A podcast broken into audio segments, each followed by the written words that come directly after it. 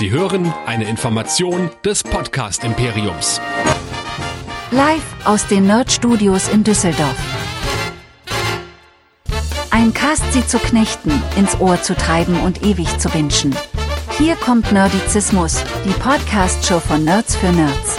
Heute mit Game of Nerds, dem Fantasy-Podcast. Und hier sind eure Gastgeber. Hier sind Chris und Michael.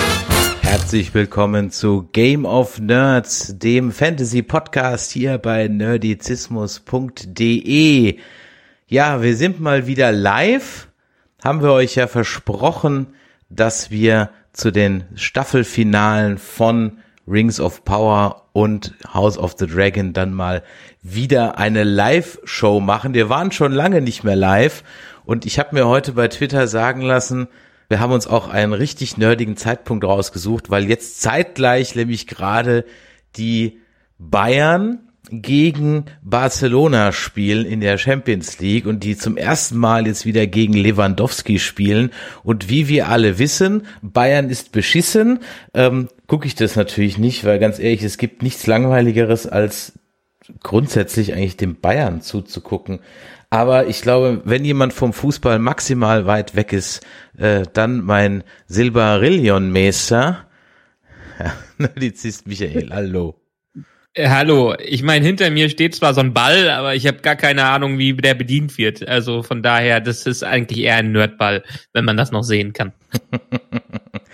Wir wollen heute das Finale dieser beiden Shows besprechen. Vielleicht sind ja auch noch ein paar Leute im Chat. Dann freuen wir uns natürlich über eure Fragen. Und Michael, ich würde mal sagen, ein letztes Mal für eine, nee, stimmt gar nicht. Wir haben ja noch die Besprechung von Return of the King. Aber dann ein vorletztes Mal. Ja, falls jemand. Du, wir wollten doch immer noch, damit können wir das ja überbrücken. Wir wollten ja immer noch den 1970er Hobbit und diese russische Verfilmung da besprechen. Das haben wir ja noch. Stimmt, das haben wir ja auch noch. Äh, also, ich kann nicht mal anschreien, wie du eben den Computer angeschrien hast. Ja, ohne Scheiß. Und dann auch nochmal, wir haben ja auch, wenn vielleicht heute im Chat nicht so viel los ist, äh, wir haben ja doch etliche tausend Hörer. Und das gebe ich jetzt mal wirklich so in die Runde, ja, Schwarmintelligenz. Vielleicht hat einer eine Idee. Also, aus irgendeinem mir nicht erfindlichen Grund, von jetzt auf nachher, ohne dass ich irgendwas verändert habe, wie immer also, ist mein Rechner teilweise grottenlangsam. Der braucht also ewig Zeit, um zum Beispiel in einem Browser einen Tab zu öffnen. Oder wenn ich auf irgendwas klicke, bis die Reaktion kommt.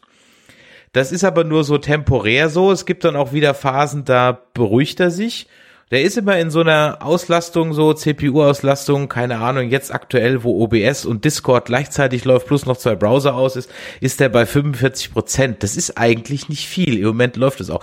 Witzig ist, was ich rausgefunden habe, dass äh, wenn ich irgendwas klicke und es reagiert nicht und ich drücke dann die Windows-Taste, dass dieses Windows-Startfenster unten aufgeht, ne? Dann wird die, die Aktion auch ausgeführt. Weißt du was? Verstehst du, was ich meine? Also ich klicke auf Willkommen bei der lustigen Computer Support. Ich, ich klicke auf ich klicke auf neuen Tab, ja? Ja, ja. Und der rödelt, aber der Tab geht nicht auf. Ein leerer Tab mhm. im Browser. Und wenn ich dann die Windows Taste drücke, dann geht der Tab auf. Oder ich klicke hier im OBS auf einen Szenenwechsel und der passiert nicht. Ich drücke die Windows Taste, klicke dann auf den Szenenwechsel, dann geht er sofort. Warst du wieder auf russischen Sicherheitsservern unterwegs und hast dir so ein, so ein Rootkit ah, eingefangen? Irgendwie sowas. Na gut, pass auf, lange Rede, kurzer Sinn. Falls irgendjemand die Idee hat, woran das liegen könnte, schreibt's mal in die Kommentare oder schreibt uns an die Kontaktadressen, die euch der Michael jetzt sagen wird, während ich mir noch mein Getränk hole. Herr Kapellmeister. Hallihallo, es mal wieder schön, euch zu sehen, mich zu sehen, dich zu sehen. Passiert selten, weil wir hören uns ja meistens nur. Wie dem auch sei. Wer uns sonst hören möchte, der geht einfach auf nerdizismus.de, denn da findet ihr alle unsere Sachen, die wir so gemacht haben, von den Streams, von den Artikeln, von den Podcasts, von und, und, und, und, und. Das Wichtige jedenfalls ist hier, dass wir Feedback von euch bekommen. Und das geht ganz einfach. Unter der info.nerdizismus.de könnt ihr ganz klassisch eine Mail schreiben. Ihr könnt uns eine Sprachnachricht oder auch eine Nachricht an die 015259647709 schreiben, nämlich WhatsApp, über WhatsApp. Oder ihr diskutiert fleißig mit und könnt heute vielleicht sogar dabei sein, wer noch reinspringen möchte, wer noch dabei ist. Immer wieder reinkommen, die Fahrt geht gleich los auf nerdizismus.de slash Discord. So, da hätten wir's. Perfekt. Und natürlich freuen wir uns auch immer über Bewertungen. Fünf Sterne oder auch nur einen. Aber wenn ihr einen macht, dann schreibt wenigstens dazu, warum es nur einer ist.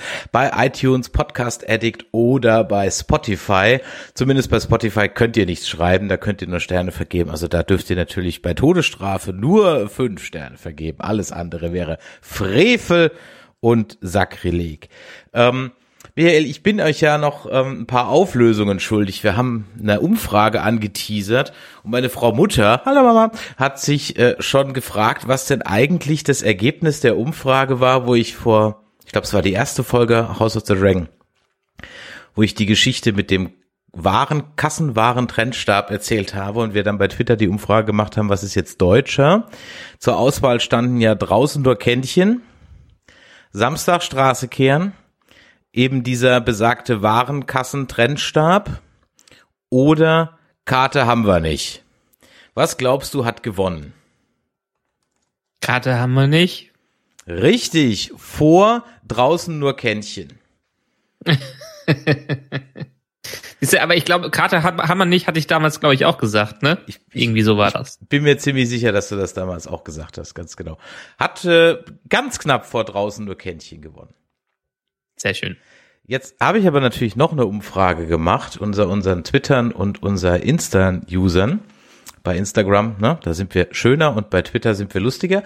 Und äh, habe auch mal eine Umfrage gemacht. Was hat euch besser gefallen? House of the Dragon, Rings of Power oder fandet ihr beides gleich gut beziehungsweise gleich schlecht? Und da ist es dann am Ende doch so, dass, also bei Twitter ist es eindeutig. Okay. Also bei Äh, Twitter. Wahrscheinlich House of the Dragon. Richtig, also bei Twitter hat Ja. House of the Dragon mit 71 Prozent klar die Nase vorne. Äh, 17 Prozent fanden beides gleich gut und Rings of Power fanden gerade mal 10 Prozent gut. Ähm, bei Insta, das ist ja die harmonisch liebe, liebesbedürftige Kuschelecke im Internet, da sieht's natürlich nicht ganz so kontrovers aus. Da haben trotzdem 44 Prozent House of the Dragon angekreuzt, was ihm besser gefallen hat.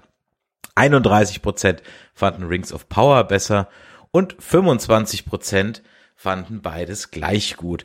Und bevor wir am Ende dann mal sagen, was wir jetzt besser fanden, wollen wir heute natürlich, wenn wir gleich das Feedback abgearbeitet haben, über die zehnte Folge House of the Dragon reden, ganz genau. Und wir hatten ja in einem der letzten Casts auch gefragt, mal, guckt ihr eigentlich beides und so weiter? Da hat uns das Mörchen hat uns geschrieben. Das Mörchen hat uns geschrieben. Das ist wahrscheinlich eine, eine Dame, die wunderbar in unsere Zielgruppe passt, die wir im letzten Mal angeteasert hatten, also Frauen zwischen 27 und 34. Hallihallo. Ihr habt nach so viel Feedback gefragt, dass ich mir nicht alle Fragen gemerkt habe. Ist gar nicht schlimm. Ein Punkt, den ich auf jeden Fall super fände, da ich beide Serien schaue, ist der gemischte Podcast. Weißt du, wir hatten mal gefragt, ob wir beides in einem abhandeln sollen. Ähm, so oft ist es einfach zu lange her, dass ich eine Folge geschaut habe, aber es macht auf jeden Fall richtig Spaß, euch zuzuhören. Vielen lieben Dank. Ein Punkt habe ich zu Alicent Hightower. Ich finde nicht, dass sie nur hinter ihren Kindern steht. Ihren eigenen Sohn, der nach einem zweifelsfrei unfreiwilligen Geschlechtsverkehr ja mal gar keine Reue zeigt, weist sie schon recht scharf zurecht und sagt ihm, dass er nicht ihr Sohn ist. Ich frag mich auch, wie viel Rolle der Unwille von ihren Kindern, den Thron zu besteigen, noch mit sich bringt. Hm? Ich frage mich auch, wie viel Rolle der Unwille, wahrscheinlich welche Rolle der Unwille das. Da, gut, da haben wir jetzt ja in die, ich weiß, also du willst damit sagen, äh, die Kinder haben ja eigentlich gar keinen Bock zu regieren. Für mich wirken sie sehr intrinsisch motiviert und mehr von ihrer Mutter angeschoben. Ja, ist wahrscheinlich alles kleine Tenniskinder. Äh, wir werden es wohl sehen. Macht unbedingt weiter. Ich freue mich immer über neue Folgen von euch. Ja. Damit wir das Ganze übrigens nicht unterschlagen, wie wir schon mal in der Episode unterschlagen haben, wir wollen Episode 9 und 10 heute besprechen, ne? Ganz genau. Dann hatten wir noch eine kleine Sprachnachricht von unserer treuen Hörerin Judith zum Thema House of the Dragon. Das sollen wir euch auch nicht vorenthalten. Feedback wolltet.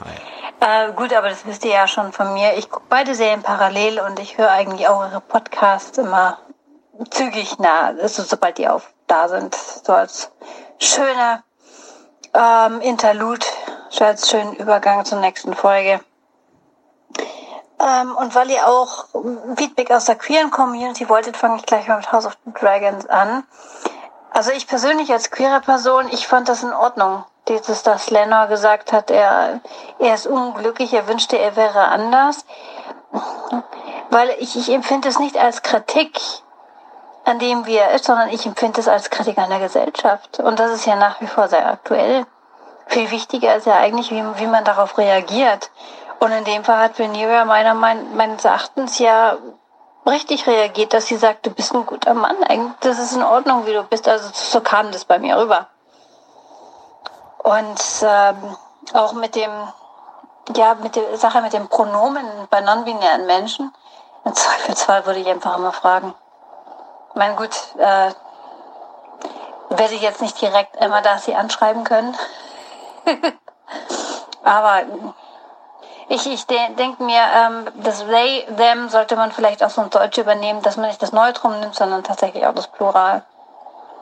Aber gut, vielleicht habt ihr mal Gelegenheit, sie zu interviewen. Seid ihr öfter mal unterwegs. Ja, ein Interview äh, mit den aktuellen Cast steht noch so ein bisschen aus, ne?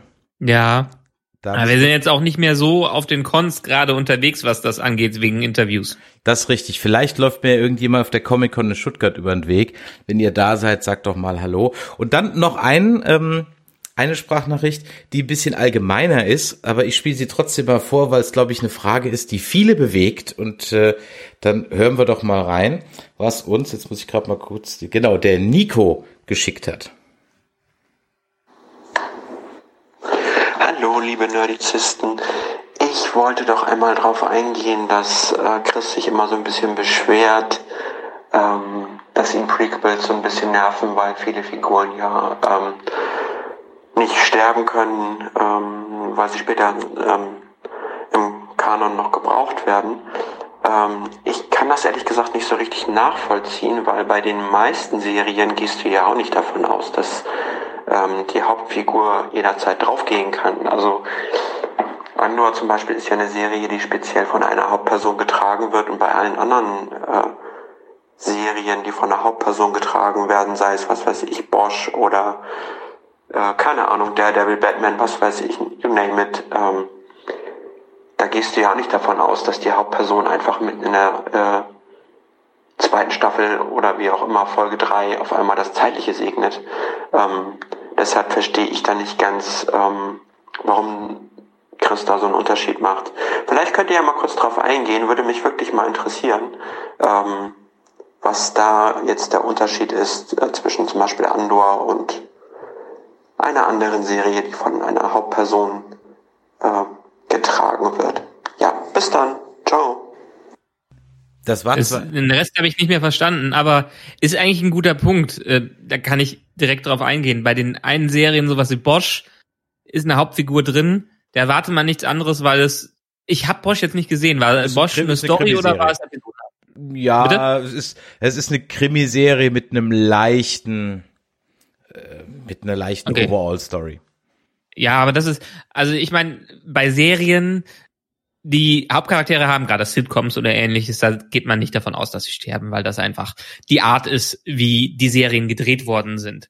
Nun sind wir jetzt hier in einem Universum von George R. R. Martin und der hat uns darauf trainiert, äh, dass irgendwer sterben kann, so ungefähr.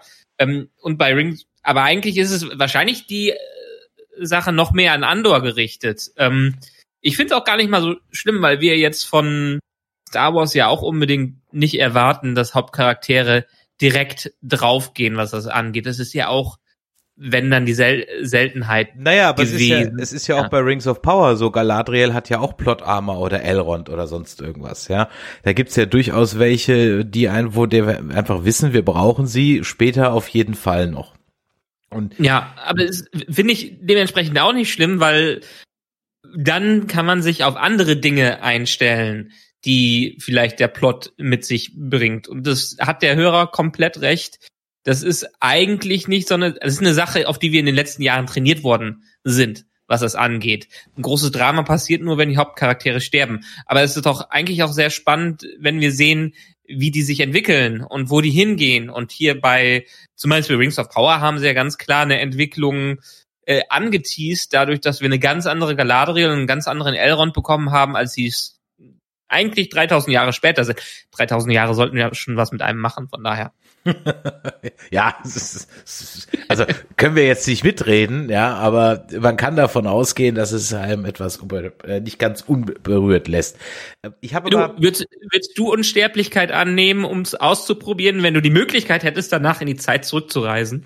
Um es wieder rückgängig zu machen, ja gut. Um es wieder rückgängig ja, zu machen. Das ist ja easy peasy. Also ich meine, äh, ja, das ist das. das ich glaube ja, ja nicht. Nimmt ja jeder an. Das das, das glaube ich ja nicht. Also sagen wir mal so, dir wird vorgegeben, du kannst 3000 Jahre leben. Ja. Du wirst nicht nicht sterben. Wirst du in den 3000 Jahren nicht verrückt werden in irgendeiner Art und Weise, wenn alle um dich herum sterben und äh, und du sowieso eine ganz andere Perspektive vom Leben wieder ein, einnimmst, weil ehrlich gesagt ja, die Zeit, je älter man wird, desto schneller vergeht die. Das hat ja auch was mit den neuen Erinnerungen und so zu, zu tun. Aber das ist ja ein Zeithorizont, den Menschen noch nicht mal verstehen können. Und was würde mit einem Menschen passieren, dem die Gelegenheit geboten wäre, 3000 Jahre zu leben? Naja, hast du schon mal Highlander gesehen? Ja, nur so mal als kleinen Filmtipp am Rande. Ja, ist ja auch noch wieder, ist ja auch noch wieder was anderes. Ja, warum ist das was anderes? Jetzt mal abgesehen davon, dass es nur einen geben kann, die sich gegenseitig die Rübe abhauen, ist das aber schon ein Punkt, der beim Highlander ja durchaus zentral ist. Gut, er kann sich auch nicht fortpflanzen, okay, aber er, das ist übrigens beide bei immer noch eine der besten Kurzliebesgeschichten ever, ist das mit, mit, mit Heather, wo er sich zum ersten Mal das erste und einzige Mal ja im Grunde genommen verliebt. Na gut, dann später noch in diese komische Buchautorin, aber das äh, tut dann, es ist ein blöder Plot eigentlich, weil er ist eigentlich am Anfang mit Heather zusammen und sie sagt ihm ja dann noch, ähm, mein schöner Highlander, ihr werdet irgendwie nie älter und sie wird ja älter und das bricht ihm ja das Herz. Und der Ramirez, äh, aka Sean Connery, will ihn ja genau davor bewahren. Oder Eternals. Ja. Auch das gleiche. Bei Eternals ist ja sogar noch das Problem, dass die sich aber gar nicht weiterentwickeln können qua ihrer genetischen Entwicklung. Das ist ja noch mal was anderes. Ja, aber gehen wir jetzt mal von einem von einer realistischen Unsterblichkeit aus. Also alles, diese, diese Stories sind darauf ausgelegt, gelegt, dass die Leute so lange Zeiträume überleben. Aber jetzt denkt ihr mir mal irgendein, der gar keine Wahl hat, als unsterblich zu sein und das ich eigentlich nicht möchte ja. und weit über den menschlichen Verstand hinausgeht, über diese 100, 200, 300 Jahre. Ja äh, so, die man vielleicht du, noch heißt, fassen kann. Das heißt, du alterst ganz normal. Ja, das ist natürlich scheiße. Ja, äh, das natürlich. Nein, nein, nicht, nicht du alterst ganz normal, aber du alterst halt mit deinem Hirn. Ich glaube nicht, dass du deine Jugend so lange aufrechterhalten kannst. Äh, also ich würde aber sagen, egal. Ich glaube, wir glaub, schweifen wir. also ich würde sagen, äh, du darfst mir die Frage gern nochmal stellen, aber vielleicht solltest du die Parameter, unter denen ich sie beantworten soll, ja nochmal genauer definieren. Dann kann ich dir da auch vielleicht eine Antwort drauf geben. Aber ich kann dir noch einen Filmtipp geben, das ist allerdings ein ziemlich weirder Kram. Ähm, Sardos, übrigens auch mit Sean Connery. Also das ist nur mal so ganz okay. der. Also es ist ein ziemlich abgefahrener Kram. Da geht's genau um sowas, um eine elitäre Kaste, die unsterblich geworden ist und dann halt irgendwann merkt, ja, das ist aber eigentlich ziemlich scheiße. um, aber Im Chat wird gesagt, Dr. Who, ja und nein. Dr. Who, manche Inkarnationen haben zwar tausende Jahre überlebt, aber meistens wird er ja neu geboren durch seine Neuinkarnation und er lebt ein neues Leben. Er muss sich neu äh, aufstellen. Das hätte ja ein Unsterblicher, wie wir es wären, nicht die Wahl. Also er ist quasi neuer Charakter mit den Erinnerungen des alten Charakters. Aber wie sind wir da jetzt drauf gekommen? Nämlich über die Frage, warum ich so ein Problem mit Prequels habe. Das Problem mit den ja. Prequels ist, wenn sie sich Figuren bedienen, die wir später noch brauchen. Galadriel, Endor oder von mir aus bei Strange New Worlds auch Captain Pike oder Kirk oder was auch immer. So.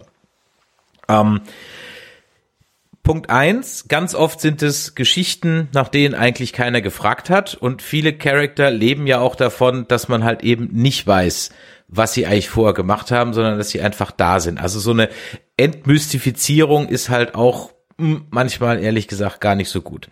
Das zweite ist, ich brauche ja diesen Charakter zu einem bestimmten Punkt mit dann entspassenden äh, Charakterparameter. Der muss dann an dem einen Punkt genau so sein. Das heißt, alles, was ich dann mit dem Figur mache, muss am Ende darauf einzahlen oder es passt halt einfach nicht. Jetzt kannst du natürlich drauf scheißen und sagen, oh, ist mir wurscht. Dann sitzt du halt da und denkst dir so, okay, aber die, die, wie im Moment, diese Galadriel passt überhaupt nicht zu der, die wir kennen. Ja, klar, wir haben noch ein paar tausend Jahre, wo diese gehen kann, aber wir wissen ja gar nicht, ob diese Serie jetzt nicht wieder da ein paar hundert Jahre überspringt. Das wissen wir alles nicht. Ähm, beim Endor ist es so. Das wird übrigens noch sehr inter äh, interessant werden, was das angeht. Aber lass uns doch mal beim, beim gleich zum. Ist, beim Endor ist es so, der hat ja nur sechs Jahre zu gehen bis Rogue One. Das ist ja auch noch was anderes, ja. Ähm, ja, aber was, das, genau. Das Problem mit diesen Prequels ist schlicht und ergreifend, dass ich eigentlich einen tollen Sandkasten habe. Star Wars, Star Trek, Herr der Ringe, Game of Thrones, whatever, ja. Und statt einfach in diesem Sandkasten zu spielen und irgendwas zu machen, ja, muss es immer einfach eine, es muss immer ein Tie-In geben zu dem, was es schon gibt. Und das kotzt mich halt einfach an, weil es einfach eine Kreativität einschränkt, weil du am Ende ja an einem gewissen Punkt sein musst und dann merken, so das haben wir, wie oft haben wir das kritisiert, dass sie sich am Anfang ultra viel Zeit lassen, um dann die letzten vier, fünf, sechs Folgen zu merken, so, oh, äh, scheiße. Nur, das müssen wir aber mal hinne machen, ja. Und das sind aber andere Probleme. Das ja, aber die, die Probleme, habe ich doch nur, weil ich ja. am Ende irgendwo sein muss. Müsste ich am Ende nirgendwo sein. Verstehst du? Mach Endor ohne Endor. Hey, geil. Aber warum diesen Charakter? Warum diesen Charakter? Warum? Du, du kannst die gleiche Show erzählen ohne den. Das war jetzt eh kein allzu beliebter Charakter. Oder mach doch eine, äh, teil doch nicht so Galadriel mit, mit dem Holzhammer rein, ähm, sondern mach vielleicht Halbrand zu deiner Hauptfigur. Hm? So, dann ist sie einfach nur oder irgendwie oder oder äh, Poppy zu deiner Hauptfigur. Ja, lass es irgendjemand ja. erleben an der Seite. Und das ist halt so mein Problem, dass ich gerne Geschichten da erzählen äh, hätte, die aber keinen großen Impact auf die Hauptstory haben. Deswegen fand ich den Mandalorian am Anfang ja so geil. Bis man dann jetzt schon wieder so, ach und hier und da und Ahsoka hier und dann vielleicht kommt jetzt noch der aus Rebels und Thrawn und bla und es wird schon wieder so, äh. Ja. Aber was sagst du denn jetzt zu House of the Dragon? Weil House of ja. the Dragon hat ja vielleicht eine Stellung, die ähnlich ist, weil die Geschichte ist bekannt. Wir wissen, wo wir hinwollen am Ende des Tanz der Drachen. Wir wissen sogar, was mit den einzelnen Charakteren passiert. Die Serie hat keinen Hehl daraus gemacht, ein paar Sachen abzuändern, aber der große, das große Ganze ist noch äh, da. Heißt, du musst den Weg gut genug äh, gestalten. Darauf geht's an. Ich glaube, es ist eher das Problem, dass die eventuell dann bei vielen Sachen der beschrittene Weg nicht gefällt, weil guck dir weiterhin das beste Beispiel für ein Prequel an, Better Call Saul. Absolut, absolut. Aber dann nimmt man ja. sich, und dann sind wir wieder bei dem, dann nimmt man sich auch sechs Staffeln Zeit, a zehn, also insgesamt 60 Folgen. Ja. ja und ja. halt nicht fünf oder zehn oder acht, sondern 60 Folgen. Und dann ja. habe ich eben nicht dieses Rush-Problem, dass ich am Ende auf die Tube drücken muss. Ähnlich wie bei der Vorserie, die Game of Thrones Serie, wo sie plötzlich in Staffel 8 dahin mussten, dass Daenerys diesen riesen Sinneswandel hatte, der durchaus angekündigt wurde in vielen Nebenstories ja. und kleinen Elementen, auch in den Büchern, aber äh, nicht plakativ genug gemacht wurde für manche Serienzuschauer und dass man einen Riesenteil, Riesenstory in weniger Episoden reinpacken muss, als die Staffeln sogar vorher hatten, auch wenn sie länger von den Folgen her gewesen äh, sind. Deshalb ähm, ja, hätten sie sich dafür Zeit genommen und der George R. Martin, Martin hat ja auch gesagt, er hätte am liebsten irgendwie 10 bis 15 Staffeln für Game of Thrones gehabt. Er hätte wahrscheinlich kein Schauspieler für unterschrieben, das zu machen am Ende. Äh, nun gut, jetzt sind wir bei House of the Dragon. Die haben fünf Staffeln angesetzt. Wir sind mit Staffel 1 durch, was mehr oder weniger der Prolog für den ganzen Bürgerkrieg ist, der Dance of the Dragons, den wir erleben, wo wir jetzt in Staffel, in Folge 9 und ja. 10 die ersten Opfer sehen. Ja. Das Schöne an diesen zwei Folgen ist, wir können sie richtig schön straight runter besprechen, weil wir an der Stelle ja einfach nur einmal Team Black und einmal Team Green haben. Ja. Ja. Ich konnte jetzt kein Schwarzlicht anmachen, deshalb habe ich hier hinter mir mal grünes Licht angemacht. Also, wenn wir jetzt über Team Green reden, so. ja. ja, und das ist jetzt mal wieder eine Sache. Alle, die uns hier im Podcast hören später, guckt doch gerne auch mal bei YouTube rein. Die Videos sind alle noch online von unseren äh, Live-Aufnahmen. Dann könnt ihr uns auch mal in die Gesichter sehen, sehen, wie wir zugenommen oder abgenommen haben, in jeglicher Hinsicht. Und wie Chris auch ab und zu mal das Tablet reinhält, um eure Stimmen abzuspielen. Das fand ich nämlich gerade auch sehr interessant. Ich habe es mir schon gedacht, wie du es machst, aber jetzt habe ich es mal gesehen. Ja, weil ich habe mit ganz vielen technischen Lösungen rumprobiert und zwar alles irgendwie, da muss ich es runterladen und abspeichern und bla und pipeng. Es geht viel einfacher, es vom Tablet vors Mikro zu halten. So, ha, now you know ja, my genau. little dirty secret. Gut, fangen wir da mal an. Team Grün, ne? Team Grün, genau. Der einzige, der trauert, die einzige, die trauert, ist ja wirklich Alicent. Dem Rest, der hat ja anscheinend nur drauf gewartet. Das Ganze hatte für mich so ein bisschen January 6 Vibe. Ja, also das neue 9-11 in den USA ist ja der 6. Januar, also wo die äh, bekloppten Trumpisten ähm, aufs Kapitol losgegangen sind. Und jetzt, wo man durch diese Hearings im Kongress immer mehr rausfindet, wie das damals abgelaufen ist, übrigens super spannend. Also es ist wirklich, wie es ist, die haben, die müssen sich da jemand aus Hollywood geholt haben, der das wie so eine Serie aufzieht, diese zweistündigen Hearings, wo die ihre Beweise vorstellen. Immer haben Cliffhanger am Ende und so. Das ist mega. Ähm, weißt du, was das Problem an den Hearings ist? Hm?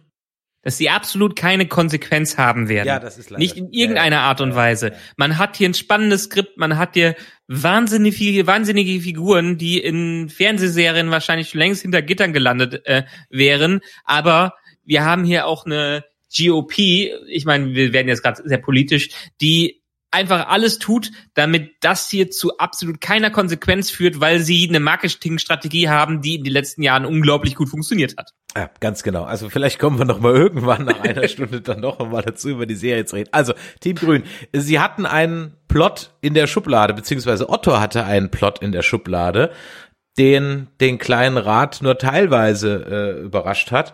Und wer war das? War das der Messe der Münze, der dann gesagt hat, da mache ich nicht mit und dann von dem Kraut Jetzt wissen wir auch, wofür diese Marmorkugeln da sind. Ja, und da habe ich mich wieder gefragt, ist das so einfach? Das kann doch nicht so einfach sein. Ich meine, der wurde ja richtig reingedrückt und das Hirn war halb zermatscht. Also so krass kann man doch nicht auf so einen Tisch drauf gedrückt werden. Jedenfalls sah es nicht so aus. Für mich. Keine Ahnung. Ich, ich denke schon, dass das geht, wenn so richtig so Bam, ja, dann hat er halt ein Trauma und hat ist halt dann, da war er halt noch nicht sofort tot, sondern halt nur äh, ja, halt also, bewusstlos hat, hat sich auf jeden halt Fall schon reingegraben. Ja, ja, natürlich, also der wird schon ja. daran daran zugrunde gehen, aber vielleicht war er halt noch nicht sofort äh, über, ja. über die Order. Ja. Ja, wie gesagt, Alicent ist die einzige, die trauert. Die anderen haben schon einen Plan zur Wachtübernahme in der Schublade gehabt. Und damit hatte ich jetzt so, so nicht ganz gerechnet dass die einen Plan für die Machtübernahme schon hatten, also das, damit habe ich voll und ganz gerechnet, weil der Otto ja schon seit Jahren da geplottet hat und ich kann mir gut vorstellen, ähm, dass, äh, dass die an, dass ein paar Lords dabei waren, die genau das Gleiche gedacht haben und die sich denken, eine Frau wird niemals auf den Thron steigen. Aber weißt du, was ich mich gefragt habe? Warum die Targaryens, also Rhaenyra und Damon überhaupt gegangen sind. Ich meine, es war doch klar, dass es der Viserys nicht mehr lange macht. Und dann war klar, was passieren wird. Haben die Sie hat ja auch in der Folge, sie hat ja auch in der Folge davor gesagt, ich komme äh, auf dem Drachenrücken zurück.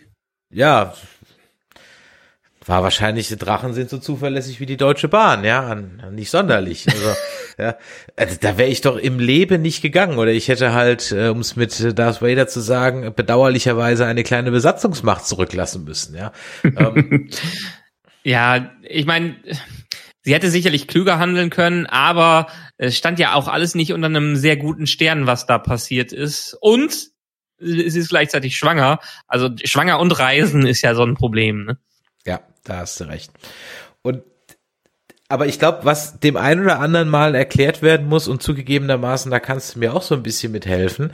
Äh, ich habe nicht ganz verstanden, warum jetzt Alicent und Otto so scharf drauf waren, als erster den Aemon zu kriegen. Das Endergebnis ist ja das gleiche. Er soll auf dem Thron landen. Das wollen beide. Ja. Äh, beide wollen das, aber beide wollen einen anderen Weg gehen in seiner Herrschaft. Ich meine, Alison hat die Erziehung sowieso verbockt, was das angeht, aber sie hat, sieht das zumindestens ein, dass sie irgendeinen Einfluss auf den zukünftigen König nehmen muss. Sonst wird er nämlich genauso wie sie es jetzt gese gesehen hat von ähm, Otto Hightower äh, einfach dem wird das reingeflüstert. Ich meine, das hat man ja auch an einem Small Council Meeting gesehen, an dem Green Council Meeting, äh, dass sie jetzt wahrscheinlich realisiert hat, die haben jahrelang hinter meinem Rücken geplottet, obwohl ich die Königin äh, bin. Was wird er erst machen, wenn er dem König ins Ohr flüstern kann? Und wenn er die ersten Worte mit ihm wechselt? Also sie sieht schon, was auf dem Spiel steht und sieht es dementsprechend sehr wichtig äh, an, Sir Kristen loszuschicken. Ich denke, es war der falsche, den sie da losgeschickt hat, was das angeht. Da war Otto doch ein bisschen cleverer. Aber ja, das steht halt auf dem Spiel und sie hat ja auch, ich meine, nachdem sie sich einigermaßen mit Rhaenyra in der letzten Folge ähm, ver versöhnt hat, sieht sie erst recht, das wird nicht passieren. Die wird gekillt und ihre Kinder kommen hinter Gitter oder werden geköpft, wenn der jetzt zu viel Einfluss auf meinen Sohn hat, der ja sowieso schon komplett verkorkst ist. Dann schickt also der Otto die Zwillinge Eric und Eric, also einmal mit A und einmal mit E, mit, mit E geschrieben, Eric und Eric Cargyle los, die übrigens auch von Zwillingen gespielt werden, nämlich Luke und Elliot Tittensaw. Und das ist das eine Team und das andere Team war Eamon und äh, Christian Kraut, ne? Genau der, der Cheap Damon mit äh, dem nie alternden Kristen Cole. Ja, vielleicht ist der ja so ein Unsterblicher, wie wir vorhin, von dem wir es vorhin hatten, ne? Und die treffen dann auf, wer hätte es gedacht, dass wir sie nochmal wiedersehen und dass sie dann auf einmal schon so eine Rolle ist, auf den White Worm, wenn ich mir das richtig notiert habe, ne? Mhm. Ähm, Misseria, ähm, die ja die Ex-Geliebte vom Damon ist und äh, denn in Flea Bottom das örtliche oder eines der örtlichen, wahrscheinlich das einflussreichste Bordell betreibt.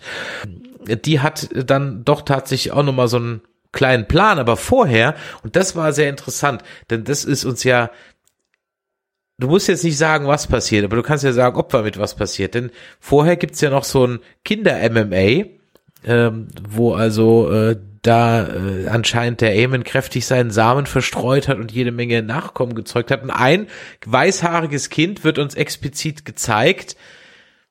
Kommt da noch mal irgendwas? Ich meine, das ist nicht ohne Grund einfach so gezeigt worden. Das kann ich mir nicht vorstellen. Ja, also die Game of Thrones Macher beziehungsweise George R. R. Martin kennt das Prinzip von Chekhovs Gun sehr gut, dass man nichts einführt, ohne dass es irgendwelche ja Konsequenzen mehr hat. Deshalb sitzt er ja auch schon seit zwölf oder elf oder zwölf Jahren an seinem vorletzten Roman und sagt, jetzt, übrigens, er hat gesagt, er würde nie wieder ein Update geben zu Winds of Winter und hat jetzt zwei Monate später, nachdem er das gesagt hat, ein Update dazu gegeben, dass er angeblich 75 Prozent fertig ist.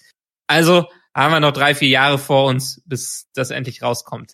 Ja, nee, das wird noch eine Rolle spielen, ohne groß zu spoilern.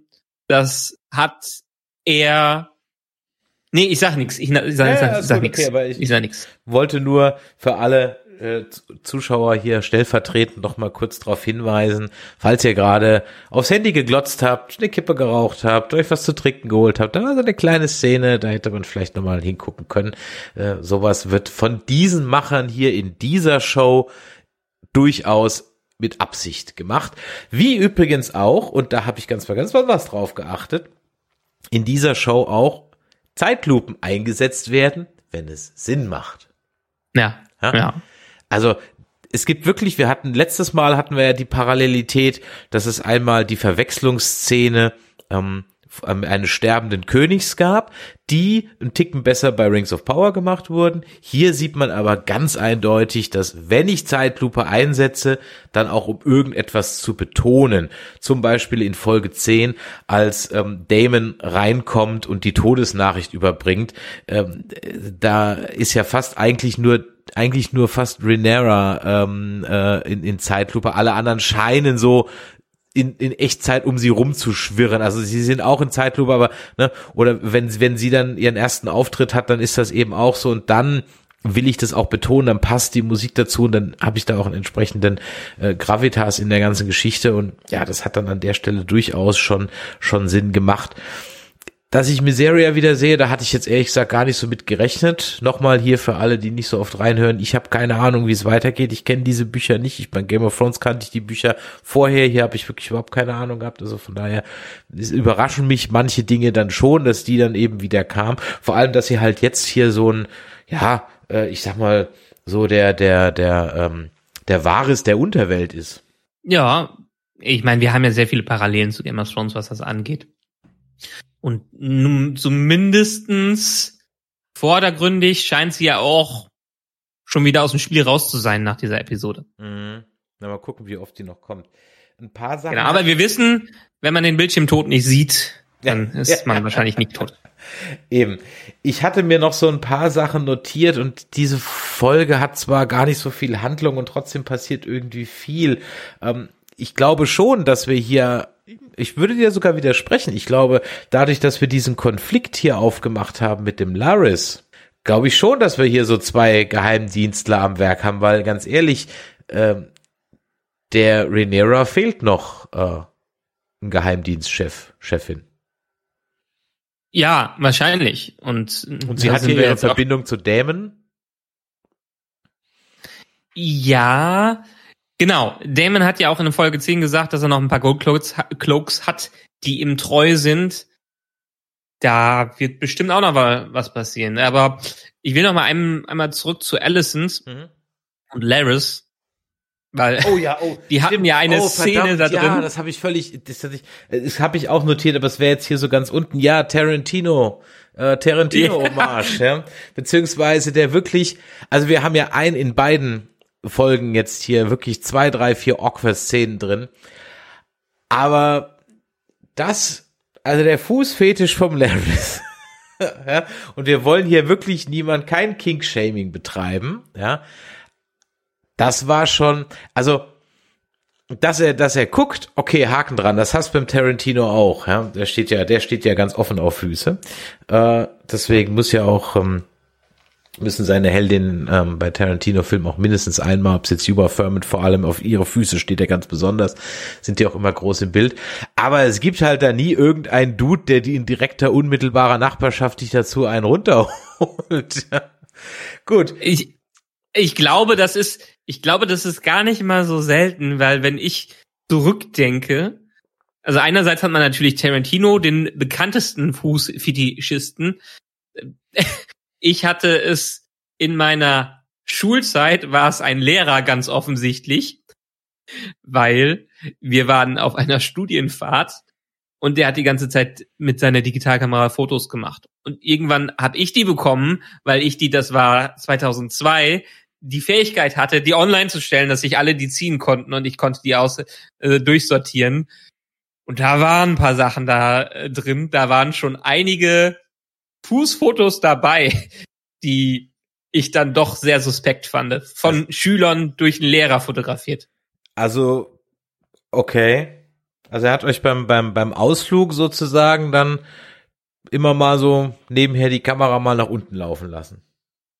Äh, scheinbar. Ich kann es mir nicht anders äh, erklären, weil da einfach so viele Fußfotos dabei waren. Vielleicht war es einfach nur ein völlig ungeschickter Mensch, der nicht äh, aus Versehen dauernd auf den Auslöser gekommen ist.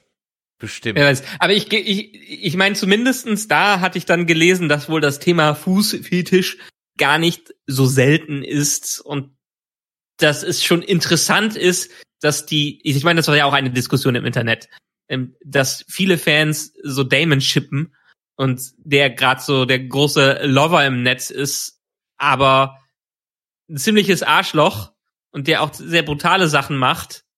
Und im Gegensatz dazu sind dann, es gibt so schöne Memes, wo sagen, oh Damon, ja, ja, hey, hey, Fußfetisch.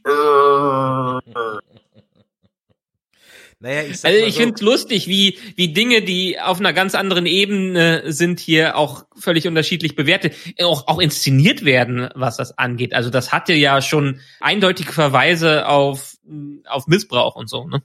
Naja, gut, ich sag mal, die Alison hat sie nicht ohne Grund die Socken ausgezogen. Und ja.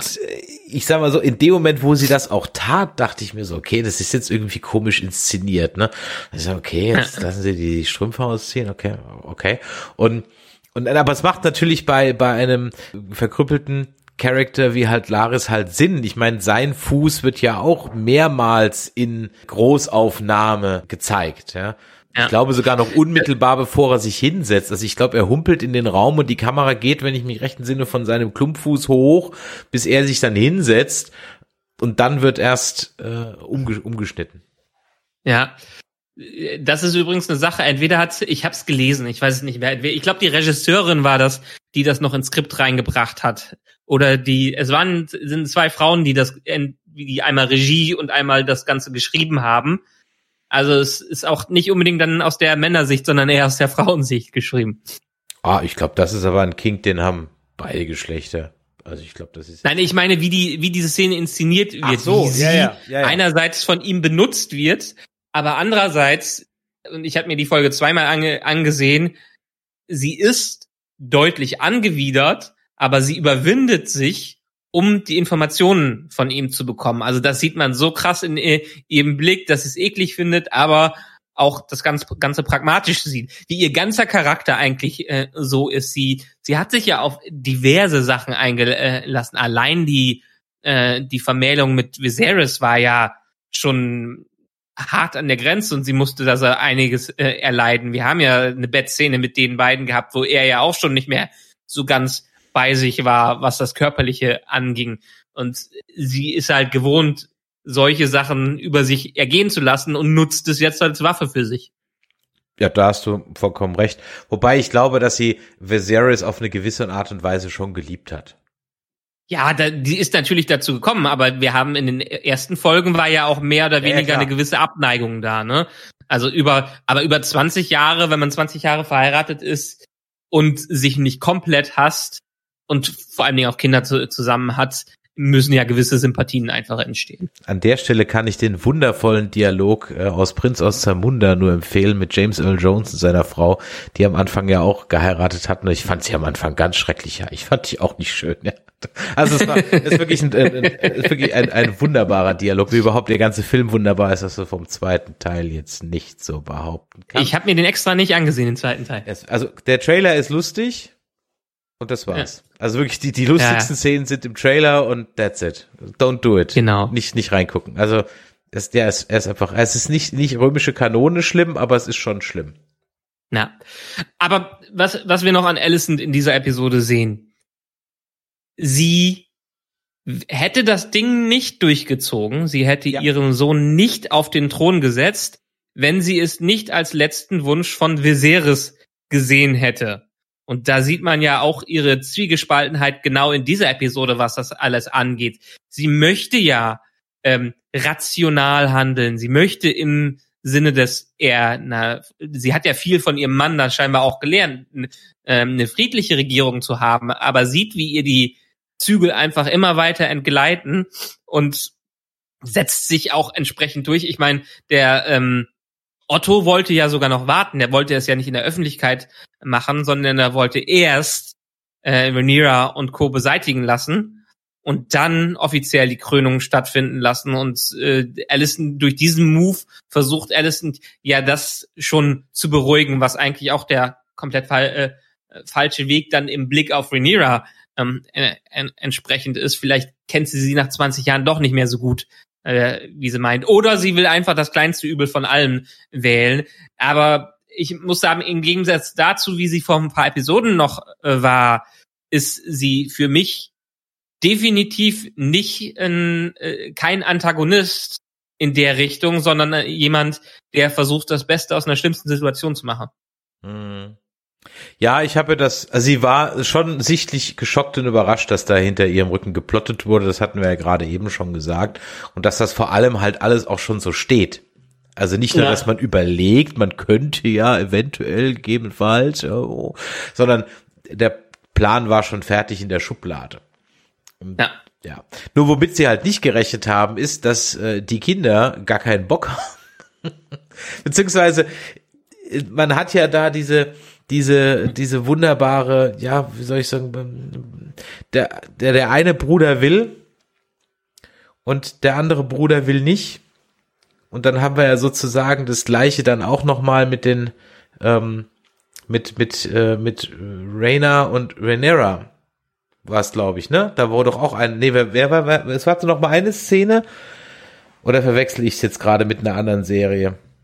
Es gab doch eine Serie, wo die eine zur anderen sagt, ich will, und der andere, und die andere sagt, ich will das, was du hast, und sie sagt, ich will das, was du hast. Wo war denn das? Hab ich, verwechsel ich das gerade mit einer anderen Serie? Ich komme gerade nicht hinter dir her. Also, wir haben die zwei Brüder, Ja, Aegon und Aemon. ja, Der Aegon hat eigentlich gar keinen Bock, König zu werden. Deswegen haut er ja ab. ja, genau, So. Der Aemon wäre da voll dabei im Königsgame. Genau. So. Und jetzt bin ich gerade irgendwie, sehe ich ein Gespräch vor mir zwischen zwei Frauen. Und das war doch Rhaenyra und Rhaena. Wo die Rhaenyra sagt, ey, ich habe überhaupt keinen Bock auf diesen Königsscheiß. Und die Rhaena sagt, ja, ich schon.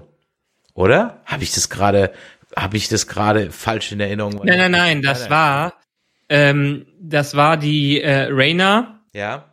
Ähm, mit ihrem Mann, Richtig. Ich wusste, mit ich, Lord Collis. Genau, ich wusste doch, exakt, genau. Sorry, Ja. liebe Hörer, wenn ich da gerade so ein bisschen stotterig durch die Gegend war, aber ich habe, genau, so rum war es, genau. Ja. Da hast du natürlich auch so eine, so eine äh, bisschen gespielt, aber die, die, keiner kriegt halt, bei George R. Kriegt halt keiner, was er will. Also nie. Ja. Ja. Selbst am Ende von Game of Thrones, wenn Daenerys den Thron nicht kriegt, hat sie, also sie hat ihn ja nur ganz kurz, dann ja, muss sie das Zeitliche segnen und selbst wenn, äh, selbst wenn sie es gekriegt hätte, nur unter sehr viel Verlusten. Ja. Rhaenys oder Rhaenyra, Moment, jetzt müsst ihr mich gerade mal, boah, Kier, diese, ohne Scheiß, die Targaryen, ihre scheiß Namen her, ja. Es ist wirklich, ja, es ist wirklich, ja, Also, unsere, unsere Daenerys heißt Rhaenyra. genau, so.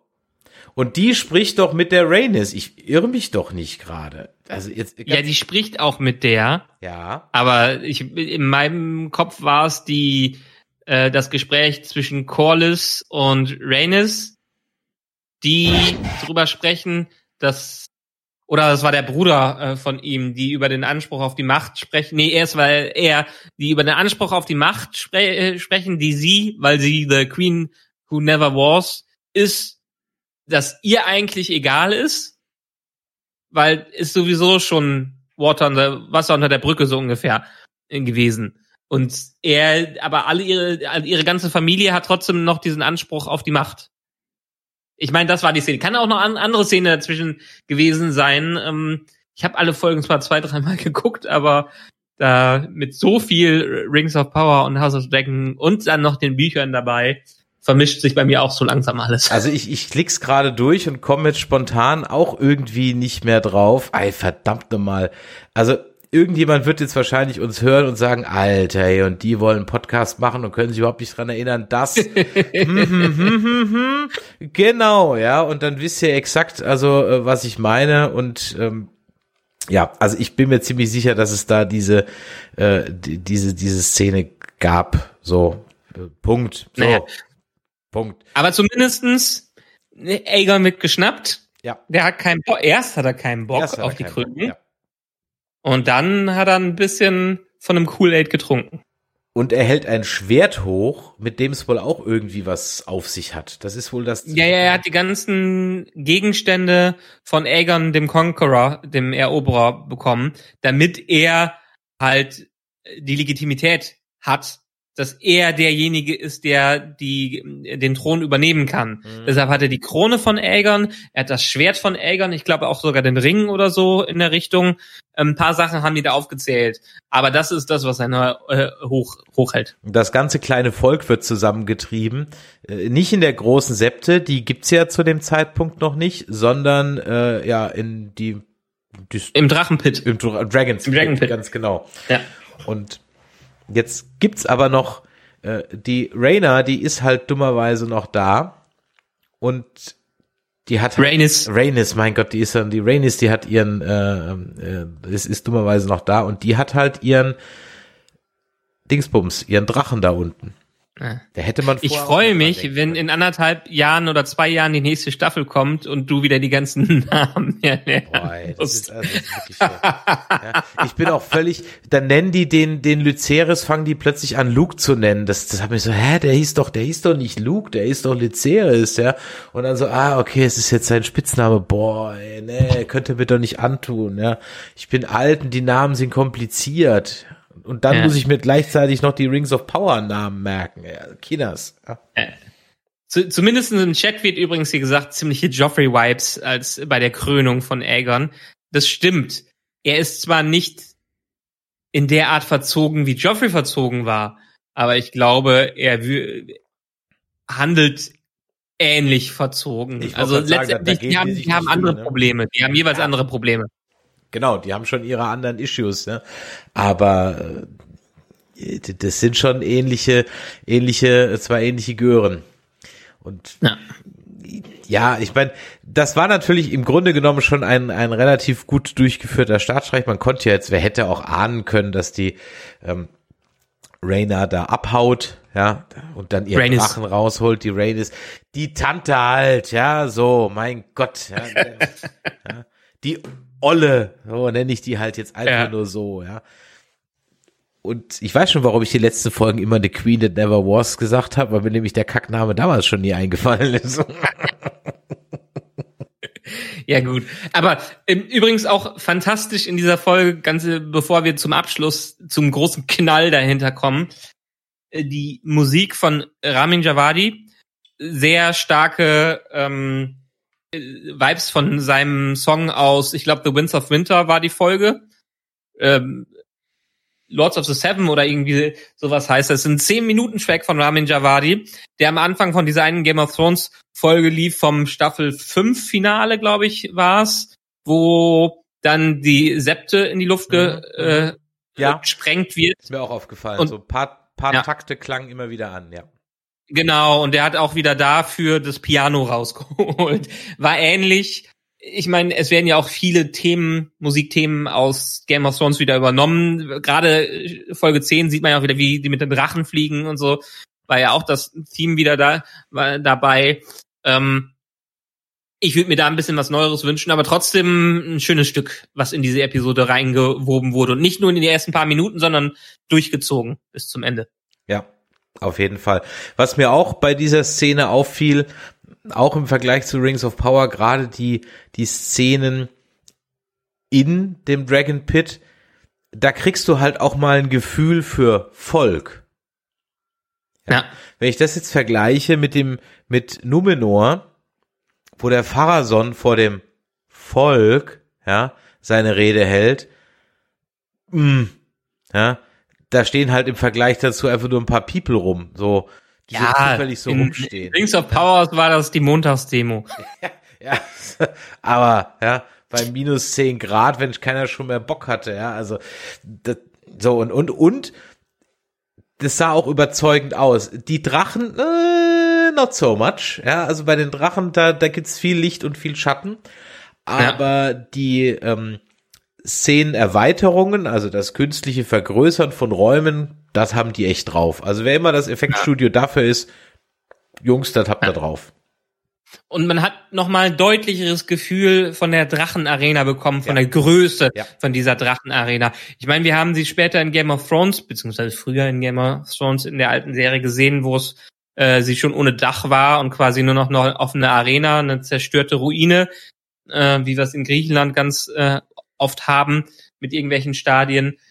Und hier sieht man in dieser Folge, wie dermaßen massiv und groß ist. Und ja, natürlich muss es groß sein, wenn da Drachen vorgeführt werden. Ja, allerdings. Und auf selbigen steigt dann eben die alte Dame, die olle Tante, ja, Rhaenys. Rhaenys, und äh, bricht dann, ja, etwas unschön auf, indem sie, naja gut, ich sag mal, ein paar hundert äh, äh, kleines Volk unter sich zermalmt.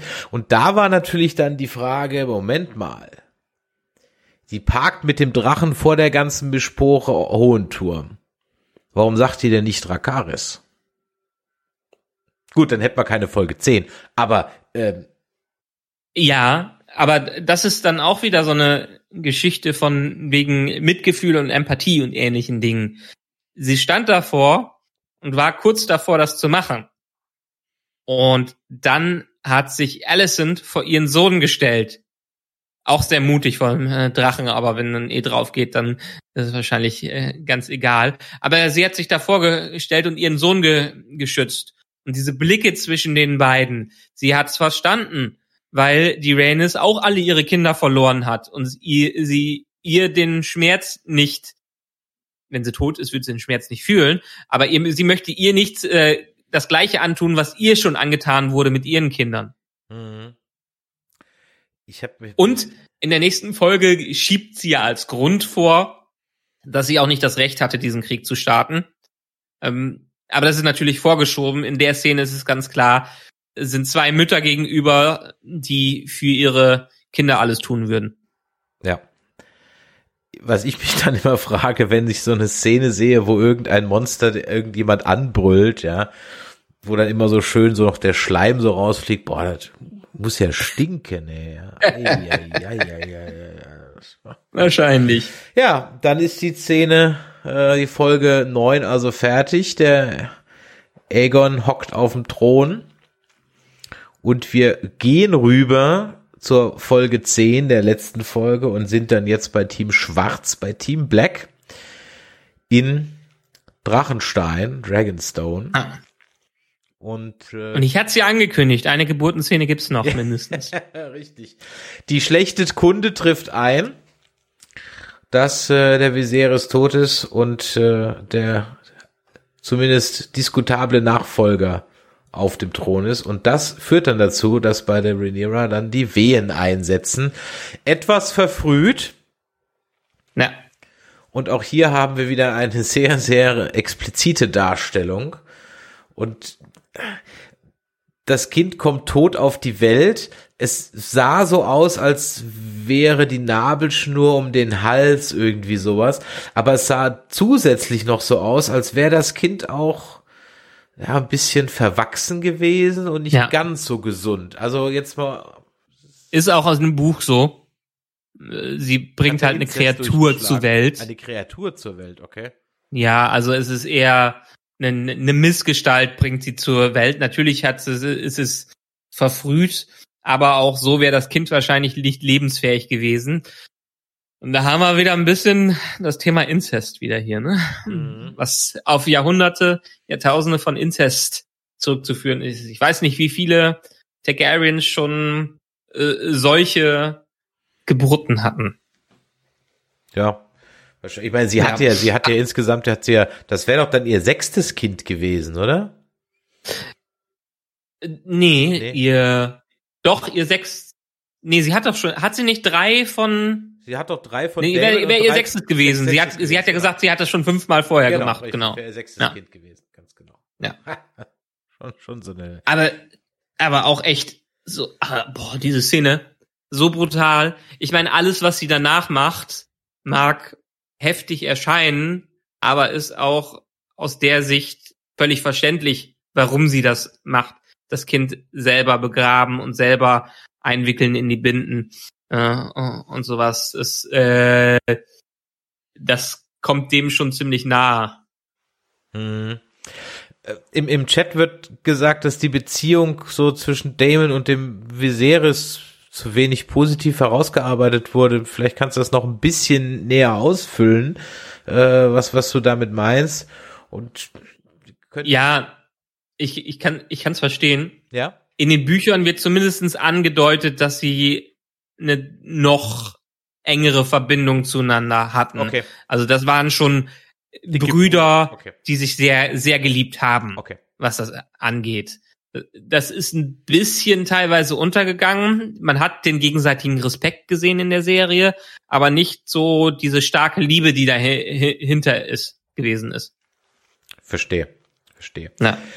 Äh, starke Liebe müssen jetzt auch die neuen Verbündeten äußern zur Rhaenyra. Und da kommen ja dann, dann doch, naja, zumindest auf dem Papier einige zusammen, aber halt eben auch nur auf dem Papier. nämlich äh, alte Häuser, die früher mal ihr die Treue geschworen hatten, beziehungsweise die Rang oder die Thronfolge anerkannt hatten. Und äh, manche, die das nicht tun, zwischendurch guckt auch nochmal der Otto vorbei. Ich habe mir dann so gefragt, wenn die immer auf dieser auf dieser Brücke sich dann da treffen und jedes Mal die Drachen da landen und immer das Geländer zerstören, da gibt's bestimmt irgendwie so einen Bediensteten, der jedes Mal das scheiß Geländer wieder richten muss, ja. Wenn da irgendein dummer ist Drachen draufgelandet gebaut. ist. Heißt nicht umsonst Dragonstone. Nee, Ne? es geht immer kaputt, muss man drauf achten. Wenn er drauf landet, krallen sich die, die, die Füße so in äh, rein, dann bricht immer was ab. Naja, zu, zumindestens versucht sie ihre Verbündeten anders zu rekrutieren, als Alicent und Otto das in der vorherigen Episode machen, was wahrscheinlich eher Otto noch ist, der dahinter steckte, weil da hatte ja auch keiner eine Chance, wenn der nicht auf die Knie gegangen ist und neue Schwüre geschwor, geschworen hat. Und wo man sich dann wirklich fragt, also das war, das Handeln fand ich zwar bemerkenswert, aber doch schon sehr naiv, wenn wir auf den späteren Punkt hingehen, dass sie ihre Söhne völlig unbeschützt nur mit ein paar Drachen dahin schickt. Ja. Äh, Danke, können wir bitte darüber reden? Also da habe ich Ja. mir von vornherein gedacht, also nicht nur, weil wir im George R. Martin Universum sind und es dann, dann eigentlich klar war, mm, nicht so eine gute Idee. Das wäre grundsätzlich keine gute Idee gewesen. Vor allem nicht den Lütten, der auch nur den kleinsten Drachen von allen hat. Gut, sie konnte jetzt vielleicht nicht davon ausgehen, dass die anderen, also sie hätte damit rechnen müssen. Ja, ja, also das Ja, ja, vor allem Dingen- sehr naiv. also auch auch diese diese gewisse Naivität, dass sie dann nur einen Brief hingeschickt hat und ihren jüngsten Sohn, der wahrscheinlich äh, äh, nicht viel diplomatische Erfahrung hat. In den Büchern ist es übrigens wird es übrigens so angedeutet, dass sie die Kinder bewusst dahin geschickt hat und nicht, dass die Kinder sich freiwillig dafür gemeldet haben, äh, was das was das angeht. Ja, sie ist in einer ziemlich verzweifelten Position. Das einzige, was sie hat, ist Drachen. Ich glaube, 13 sind es ins insgesamt, hatten sie da gesagt. Mhm. Gegen aber einen der ältesten äh, Drachen, der 200 oder 300 Jahre alt ist. Und die Dinger werden ja auch immer größer. Aber ja, das ist schon, sie hatte wahrscheinlich keine andere Wahl. Aber es war auch etwas blau, blau, blau, blauäugig, was das anging. Sehr nett ausgedrückt, ja. Ja. Es war, es war ziemlich dämlich, ja. Vor allem Ja. allein schon, also nicht nur, dass sie da eigentlich die zwei in der Rangfolge aus ihrer Sicht ja wichtigsten Kinder losschickt. Also Ja. davon mal ganz ab. Das, es gibt, es gibt ja Regeln in großen Konzernen, dass immer nur eine gewisse ähm, Anzahl an äh, Vorständen in einem Flugzeug sein darf, zum Beispiel, damit, wenn ein Flugzeug abstürzt, die ganze Firma nicht platt ist und so weiter. Ja, also das, das war, das war stimmig. Und der der zweite Grund war natürlich auch der, den du ja gerade gesagt hast. Die können ja eigentlich nur dahin gehen und sagen, ja, ich habe ja den Zettel, den lese ich euch jetzt vor und jetzt gehe ich wieder, weil die haben ja überhaupt keine Erfahrung in Verhandlungen und so weiter. Und auch da Ja. konnte man doch gar nicht davon ausgehen, dass dann jeder von denen jetzt sagt, juhu, wo muss ich unterschreiben? Vielleicht noch bei den Starks, weil die halt immer ein bisschen naiv sind, ja, aber Ja. Alleine dieser Fauxpas, dass der Baratheon nicht lesen konnte und seinen Meister dazu holen musste. Also die Na Nachricht wurde nicht mündlich überbracht, sondern schriftlich zu einem, der nicht lesen kann. ja. Ist schon eine gewisse Beleidigung. Ja, absolut. absolut. Und ja, und dann kommt es, wie es kommen musste. Ähm, der Luke, der Lyceris, äh, kommt zum Baratheon, zum Haus Baratheon. Das ist das Einzige, was wir jetzt an der Stelle sehen. Aber der Aegon war mit seinem äh, Drachen, den er sich ja vor zwei Folgen gesichert hat und das in ein Auge gekostet hat, schneller da und hat damit sozusagen schon den Bund besiegelt. Und da macht sich dann natürlich im Nachhinein der kleine Arix-Drachen halt gegen den großen Vaga ist der, glaube ich, ne? Ähm, Vega, ja. Vega, ja. Ja, das ist halt dann doch eher irgendwie so, keine Ahnung, Tretroller versus SUV oder so, ja, oder Jumbo, Tretroller äh, Jum- Jumbo gegen, gegen, gegen, gegen, Segelflugzeug. Nine-Wheeler. Ja, irgendwie sowas. Ja. Gut, auch hier übrigens ein interessanter Unterschied zum Buch, also was ja auch wieder Abänderungen da mit reingebracht haben. Ähm, Im Buch wird es nicht so deutlich, dass es ein Versehen ist, was hier passiert. Also sie geben Amond schon eine etwas andere Note als dem Amond Buch, was, was das angeht. Er ist ja hier eher wie der, ähm, äh, wie der Bully, der am Ende mit den Konsequenzen nicht leben konnte. Ich meine, auch spa äh, spannend sowieso die ganze Sache. Es wurde ja vor ein paar Folgen schon äh, gesagt, das glaube ich hat Viserys gesagt, dass sie eigentlich mit den Drachen eine viel groß, zu große Macht haben und sie nicht die Drachen kontrollieren. Eigentlich ist es ja umge umgekehrt. Und die Drachen sind ja wie, Atom es wird immer wieder verglichen mit Atombomben in dieser Welt. Es ist es einfach. Vor allen Dingen so ein Vega, der ist halt so eine, äh, äh, so eine Wasserstoffbombe in dem Fall, wie, wie es angeht. Und Drachen sind ja ganz offensichtlich intelligent. Okay, sie bonden mit ihren Reitern in irgendeiner Art und Weise, haben aber noch ein sehr intelligentes Wesen. Und ein Drache, der schon halb senil ist, in der Art, wie er ist, ist klar, dass der sich nicht unbedingt an seinen kleinen Herren hält. Wenn man in der Szene davor sogar noch Luke hat, der seinem Drachen einbläut, hört auf mich, hör auf mich, ist ja auch schon so eine kleine Vorahnung, was da dann demnächst passiert. Ich meine, die ganze Episode war eine Vorahnung in Richtung mit dem Fokus auf Luke, was mit ihm passieren wird. Aber das war schon, ich fand, ich fand diese ganze Szene erstens großartig animiert. Wenn sie sich das ganze Budget dafür gespart haben, ja. war es das wert. Äh, passend dazu war am Montag hier ein fettes Gewitter, während wir die Episode geguckt haben. Hat auch wunderbar gepasst, dass die bei Storms End war. Und auch diese Inszenierung, wie die aus dem Gewitter rauskommen, über die Wolken ins Sonnenlicht. Ja, und da wusste man natürlich direkt, was passiert. Er kommt irgendwie von unten oder äh, so her. Und das ist aber mit einem Bissen den einfach in etliche Teile geteilt. Boah. Uh. Ja, also das war wirklich, und das muss ich einfach auch hier wieder jetzt mal diesem Universum, diesem Machern dazu gut halten. Sie haben es wirklich geschafft, A, die Szene ultra spannend zu inszenieren, weil, okay, du wusstest, da kommt was. Okay, und es war auch richtig gut gemacht. Du hast gedacht, okay, wie wird's jetzt passieren, dass der Kleine jetzt da nicht heil rauskommt? Okay, hm. ich hätte ja ehrlich gesagt gedacht, der wird halt einfach so sehr in den Wahnsinn getrieben von dem großen Drachen, dass er runterfällt. Ja, oder halt irgendwie vom Blitz getroffen wird oder halt ein, er hat halt einen Unfall. Ja, ja. Dann könnte man immer noch sagen können, so, hm, okay, so. Und ähm, ja, und dass er aber dann an der Stelle halt dann zuschnappt, ah, okay, ja. Das ich meine, Luke, Lucerys, der war ja schon ganz clever, wie er da das gemacht hat. Einmal mit dem Feuerschwall den Vega äh, vielleicht abzulenken, dass er erst recht abhauen kann. Aber das hat Vega dann erst recht auf die äh, auf in, in Wallung gebracht, was das angeht. Ja, aber da hatte, gesagt, ich finde, aber da hatte der Luke ja seinen Drachen ja auch nicht unter Kontrolle. Also keiner hatte seinen Drachen und die beiden, die Drachen. Keiner hatte seinen, keiner von genau. den Kindern hatte seinen Drachen unter Kontrolle. Ja, das stimmt. Habe ich gar nicht drüber nachgedacht. Genau. Aber ja, das wollte, da hat er ja auch geschrien. Ja. Hat er ja auch geschrien. Nee. Ja, gut. Und damit haben wir aber unseren ersten kaputten Drachen im Tanz der Drachen der erste Streich, der erst die Ost ersten Toten im großen Bürgerkrieg, das mhm. erste, die erste Vorahnung von dem, was noch kommen wird. Und ich muss sagen, also wenn wir gleich mal so langsam zum Vergleich dann zu Rings of ja. Power kommen, am Anfang von Rings of Power war ich ja noch, war ich ja noch optimistisch, dass die einigermaßen auf einem Level sind. Mhm.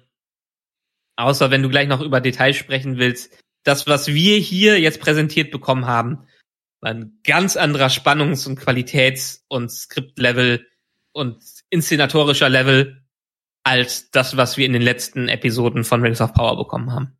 Absolut, ja. Und da muss man auch ganz klar sagen, da frage ich mich wirklich so ein bisschen, wo ist dann das Budget von Amazon hin? Also, ja, ähm, sowohl, wir hatten ja schon drüber gesprochen, die Optik hat uns nicht so überzeugt in manchen Sachen.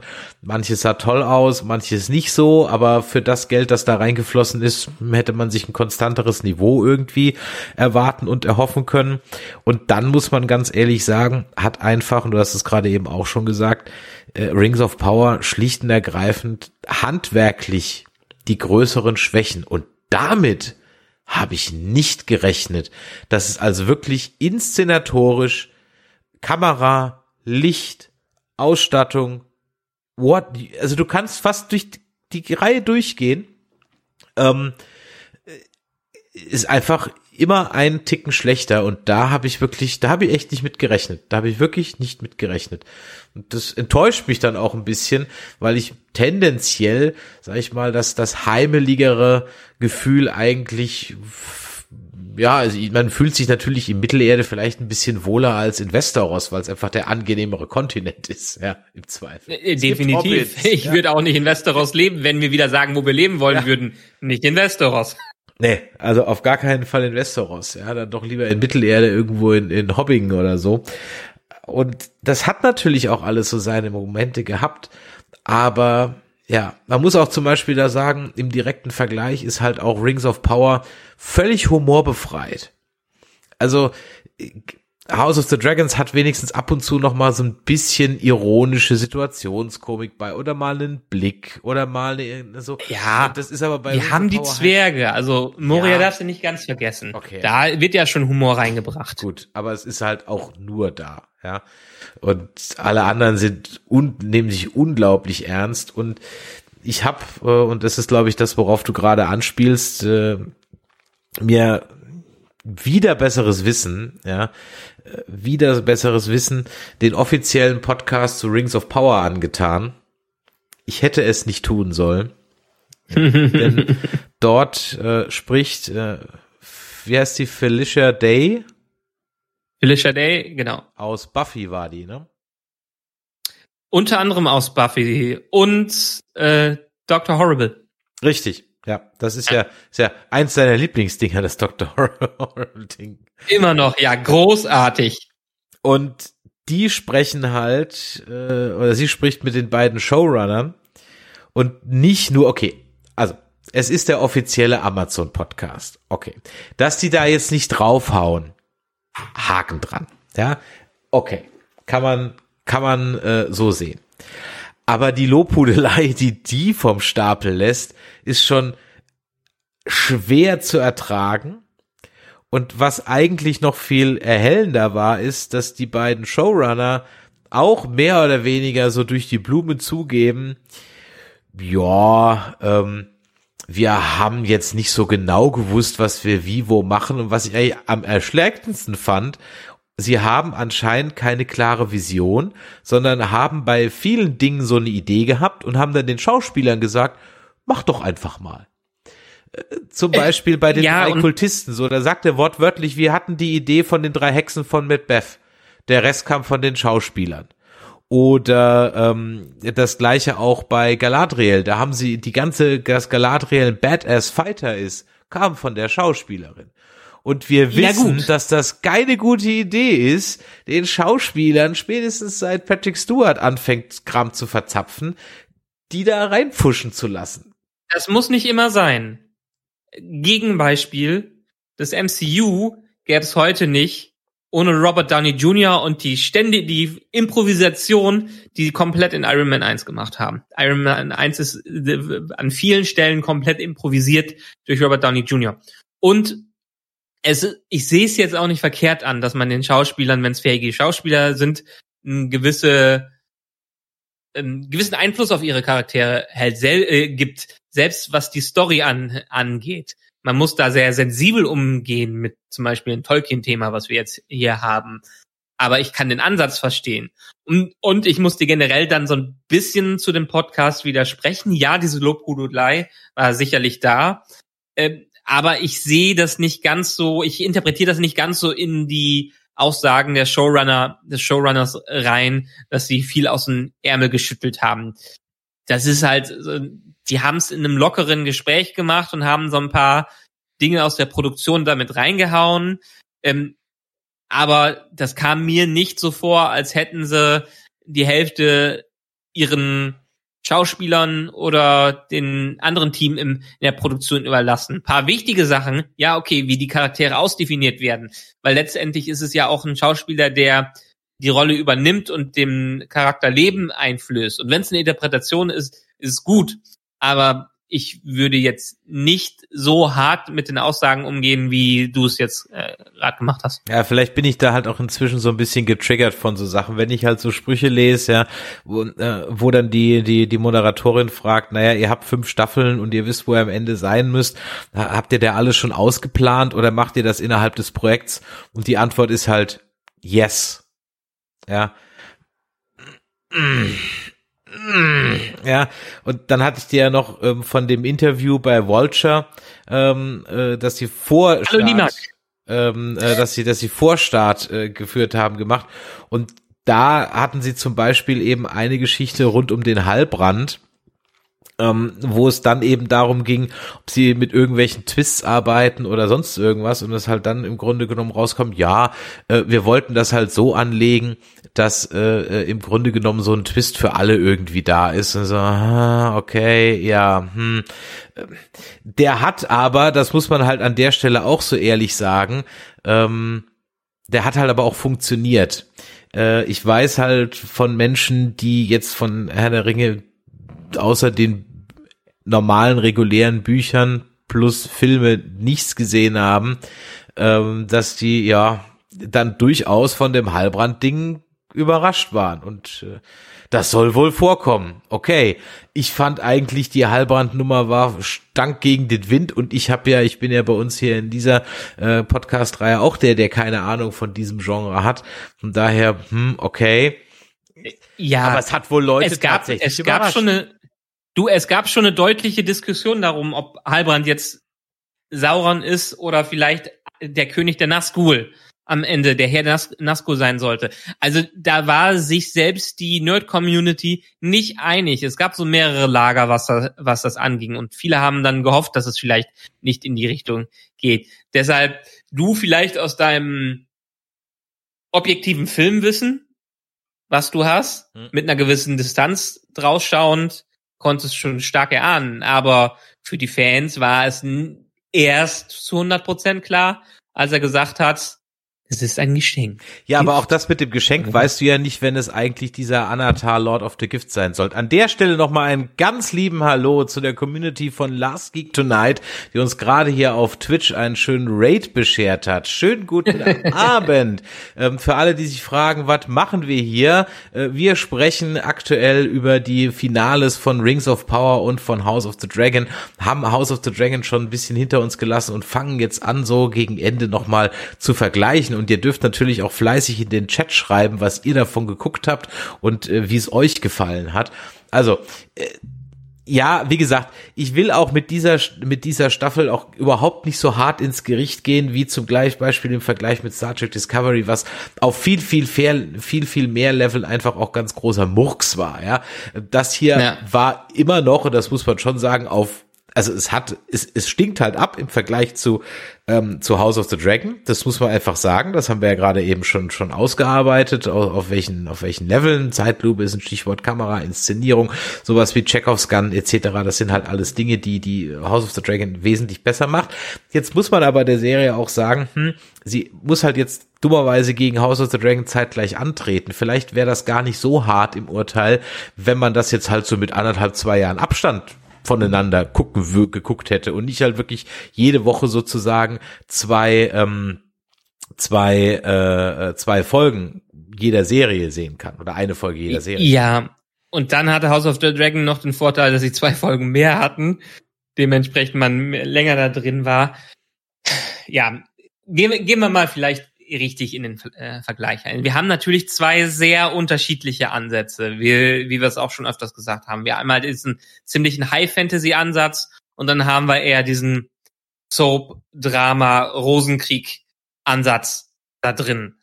Ähm, man muss es miteinander vergleichen, weil es große, zwei große Fantasy-Franchises sind. In beiden gibt es Drachen, in beiden gibt es irgendwelche Magie oder sowas in beiden gibt es eine ziemlich starke Mythologie, die das angeht. Beide haben riesen Fanbases, was das angeht, obwohl Tolkien natürlich die Original Fanbase quasi ist. Auf dem basiert das alles entsprechend. Deshalb ist es umso trauriger für mich, dass ähm, das jüngere Produkt die bessere Adaption am Ende bekommen hat, was das angeht.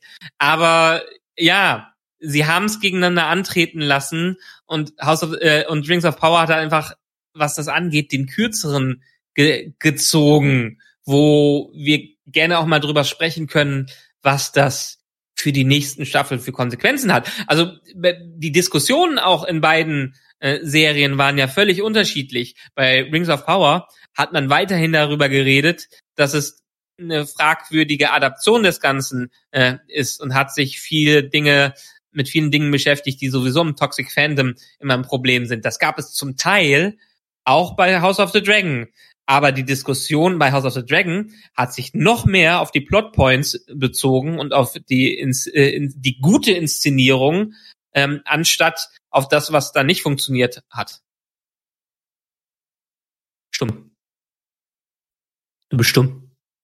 Das ist ja bei uns so auch so. Wir haben ja in unseren Besprechungen ja im Grunde genommen auch mehr oder weniger immer ein bisschen drauf abzielen müssen, dass es halt einfach nicht so dolle inszeniert war. Und ja, ja also von daher hm, muss man, muss man mal schauen. Hm. Ich meine, ganz ehrlich, wenn man das jetzt als Produkt sieht. Am Ende sind beide Serien ein Produkt. Jeder ja. Hersteller möchte damit Geld verdienen. Die machen weder die eine noch die andere Serie aus Jux und Dollerei. Und dann muss sich Amazon einfach vor Augen führen, dass das Ding im Audience Score einfach nur 39 Prozent hat. So. Und während halt House of the Dragon 84 hat. Okay, zieht die Hater ab, dann kommst du trotzdem nur auf 60, 65 Prozent. Also du bist im Audience Score schlicht und ergreifend sehr weit hinten dran. Da muss sich was ändern du hast mich leider drauf, also was heißt leider, du hast mich darauf hingewiesen, hast du natürlich recht, dass die zweite Staffel schon längst in Production ist. Das heißt, da werden sie wahrscheinlich noch gar nicht so viel ändern können. Wird sich vielleicht erst zur dritten Staffel auswirken. Ja. Ich meine, es wird ja auch spannend sein, wie äh, Amazon, die ja vor allen Dingen durch ihren Algorithmus leben, da noch Einfluss drauf haben wird. Aber ja, die sind in der Produktion bereits, die drehen, glaube ich, schon in England. Diesmal übrigens nicht in Neuse äh,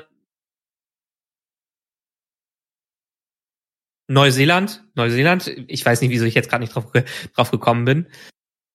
Ähm, aber ja, also ich glaube, die haben nicht mehr so viele äh, Chancen, das, das Steuer wirklich rumzudrehen, was das angeht, was Staffel 2 äh, angeht. Und okay, vielleicht haben sie ja schon im Prozess des Schreibens und des Drehens und des Cuttens ein paar Lehren rausgezogen und sie haben ja auch schon angedeutet, dass die, dass es mehr oder weniger in Staffel 2 jetzt losgehen kann dass sie ein bisschen actionreicher werden und sich nicht so viel Zeit nehmen. Das war ja auch ein Riesenproblem in dieser Staffel, dass sie ein völlig verkorkstes Pacing da drin hatten. Dass einfach mal episodenlang nichts passiert ist, aber sich gefühlt auch nichts bewegt hat. Und dann am Ende hatten wir Mount Doom, hatten wir das und das, sind die plötzlich von Hü nach Hot geflogen und gesprungen und plötzlich sind Sachen passiert, was man ja auch auf die Staffel hätte verteilen können meine Hoffnung ist da, und das wird im, wurde im Chat auch geschrieben, ähm, dass Staffel 2 deutlich besser wird, weil wir jetzt ans Eingemachte gehen können und uns um die richtigen Konflikte kümmern können, die da, die da sind. Ähm, ich weiß aber nicht, ob ich mich auf Rings of Power mehr freue als auf die zweite Staffel House of the Dragon, weil man jetzt gesehen hat, wie gut die erste Staffel einfach war und dass die immer noch dahinter sitzen und dementsprechend da äh, viel reißen können. Und ich kenne die ganze Story schon von, von House of the Dragon und habe sie mir letztens auch noch mal äh, reingezogen, was das angeht. Ich bin aber trotzdem unglaublich darauf gespannt, wie sie das Ganze umsetzen äh, werden, weil da wird noch einiges auf uns zukommen. Zum Glück nicht mehr mit einem Recasting. Naja, jetzt muss man aber auch schon sehr ehrlich sagen, wir haben uns da man muss in der Retrospektive jetzt, äh, oder andersrum. Die letzten zwei, drei Folgen von House of the Dragon waren natürlich durchaus ein Knaller, ja, der ein bisschen vergessen hat machen lassen, dass wir vorher ja auch so und so Probleme damit hatten. Das darf man ja nicht vergessen. Und man muss auch ganz ehrlich sagen, wenn ich mir das jetzt so in der Retrospektive die erste Staffel angucke, hm, also ganz ehrlich, da hättest du diese ganzen Zeitsprungrahmen nicht gebraucht. Du hättest mit ein bisschen Exposition mehr oder weniger vor vier oder fünf Folgen einsteigen können. Also diesen ganzen Kram mit den mit den mit den mit den jungen Damen, der dann doch wieder nur äh, äh, Matt Smith ist und und Rhaenyra, die dann drei Schauspielerinnen gefühlt hat und Alicent und so weiter. Also ganz ehrlich, du hättest auch mit einem etwas üppigeren Prolog locker einsteigen können und du wärst an der Stelle mehr oder weniger genauso weit. Ich äh, mach mal hier mich ein bisschen, gehe mal ein bisschen näher ans Mikro ran, müsste es gehen. Ja, Also ich, glaube nicht, dass man das ich am Ende des Tages so gebraucht hätte. Ich schon, weil ich glaube, wir brauchen, also wir haben einen unglaublich riesigen Cast, wieder was das angeht. Das gleiche Problem wie bei Game of Thrones. Wir haben so dermaßen viele Charaktere kennengelernt. Wir werden auch noch ein paar kennenlernen, aber wir müssen ja erstmal irgendwie eine emotionale Bindung zu denen erstellen. Und ich glaube, das hätte nicht so gut funktioniert, wenn man es nur in zwei, drei Episoden gemacht hätte und dann hätte es den großen Clash, Clash gegeben. Deshalb finde ich es ganz gut, dass sie sich die Zeit dafür genommen haben, die erste Staffel eher den Prolog äh, des Dance of the Dragons zu präsentieren, auch wenn es natürlich zu ein paar Problemen gekommen ist. Und du hast, ja, ich gebe dir recht, am Anfang haben wir auch so ein paar Kritikpunkte daran gelassen, aber am Ende kommt es auch bei so einer Serie immer wieder äh, drauf an, mit was die dich zurücklässt. Und wir wissen von der Game of Thrones siebte, achte Staffel, dass viele Fans unglaublich enttäuscht waren, obwohl die ersten Staffeln unglaublich gut waren. Und das jetzt das Bild von der Serie bei vielen ist, was das hinterlassen hat. Hier ist es jetzt umgekehrt. Man kann eher schlechter anfangen und dann Fahrt aufnehmen und richtig gut werden, so dass die ersten Staffeln mehr vergessen werden. Übrigens auch Better Call Saul als Beispiel für ein extrem gutes Prequel waren viele skeptisch bei der ersten Staffel, was das äh, angeht, weil die sich ja wirklich auch viel Zeit gelassen hat, um die Welt um Jimmy herum aufzubauen und ganz, ganz anders war, als es man von Breaking Bad gewohnt war. Ja, da hast du natürlich vollkommen recht. Ich meine, es, ich glaube, dass am Ende des Tages muss man schauen, wie es halt dann noch so ein bisschen jetzt weitergeht. Ich glaube auch, wie du gerade eben gesagt hast, die Note, auf der man aktuell zurückgelassen wird, ist einfach ein schönerer Ton, ein, ein nachhallenderer Ton jetzt bei House of the Dragon als bei Rings of Power auf jeden Fall. Ich muss halt leider auch sagen, dass wenn ich so ähm, Menschen lese in Foren und Gruppen, die das toll finden und jeder darf, ey, jeder darf Rings of Power richtig klasse finden, dann ist es aber wieder so, wie halt bei den Sequels zu Star Wars. Da ist halt ganz oft zu lesen, ja, das ist halt toll, weil es Herr der Ringe ist. Hm. Ja, aber guck doch mal, rein handwerklich, das ist nicht so und das nicht so. Ja, aber es Herr der Ringe, ich finde alles toll, was Herr der Ringe ist. Und du kannst jetzt hier jedes beliebige Franchise einsetzen. Ne? Naja. Ich finde Star alles, ich, ich gucke alles, was Star Wars draufsteht, Hauptsache steht, steht Star Wars drauf. Und das kann man so machen, klar, das bleibt auch jedem unbenommen, aber das ist halt meinem Wesen völlig fremd. Also das hat für mich halt ein bisschen was von Klatschvieh und solche Leute kaufen halt dann auch Orangen, weil Darth Vader drauf ist. Ja, also okay, Ja. gut, ja. Ähm, das kannst du so machen. Mir ist das halt völlig wesensfremd. Also ich habe einen gewissen Anspruch an meine Franchise. Wenn die nicht erfüllt werden, dann verlasse ich die auch irgendwann mal, um vielleicht mal zurückzukehren. Aber ich habe auch kein Problem damit, mal ein Franchise zu verlassen oder gar nicht erst reinzugehen. Ja, das Ja. kann, kann ja- an der Stelle auch sein. Habe ich ja auch bei Walking Dead gemacht, deshalb sprichst du ja auch mit, bei Walking Dead nicht mehr mit mir, ne? Fair enough. Und ganz ehrlich, Genau. würde ich die gleichen Maßstäbe ansetzen, die ich jetzt bei diesen zwei Serien oder bei Star Trek oder Star Wars an The Walking Dead ansetze, müsste ich das schon lange nicht mehr gucken. Auf, Ja. auf gar keinen Fall, ja.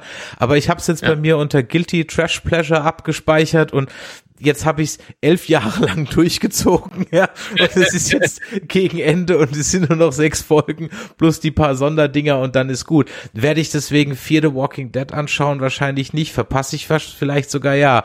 Aber mache ich halt eben nicht mehr. So, Ja. diese Ich- ich will noch Serien hier Reaktion- sind mir aber allerdings noch jetzt beide noch im Moment noch so lieb, dass äh, ich mich auf beide freue, aber man trotzdem einfach auch mal sagen können muss, pass mal auf, es gibt Dinge, da wartet einfach jetzt Murks, aber gucken wir mal, dass es besser wird.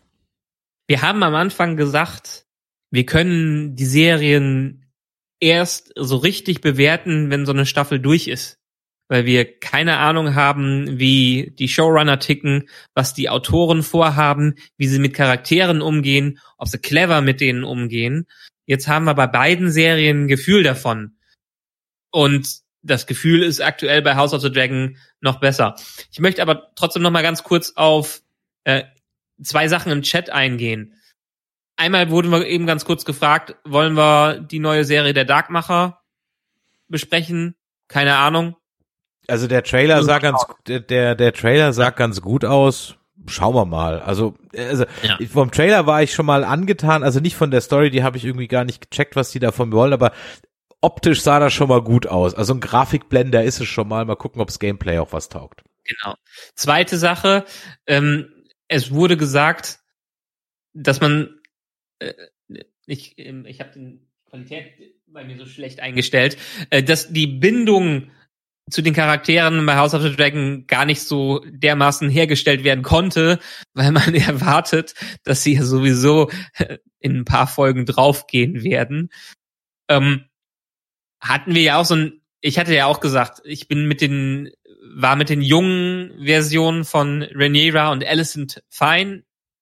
Da habe ich mich eingelebt in die und dann wurde es gewechselt und ich hatte so ein bisschen, musste mich in die Chemie von ähm, Matt Smith und Emma Darcy ein bisschen reinleben und sowas, was das angeht. Da kann ich jetzt im Rückblick sagen, bei den letzten zwei Folgen ist zumindest bei mir persönlich eine deutlich stärkere Bi- Bindung aufgebaut worden äh, im Vergleich zu dem Punkt, wo wir die ganzen Zeitsprünge hatten. Also es hat schon geholfen, dass wir uns in den letzten Episoden stark fokussiert haben auf weniger große äh, Sprünge, sondern eher auf die Charaktere, wie sie denn jetzt so langsam rauskommen. Mhm. Ich mach's aber ehrlich gesagt jetzt, also bei Game of Thrones und auch, also bei, und wie, wie sage ich das jetzt? Also, ich kann im Moment bei keiner Serie mit irgendjemand groß bonden.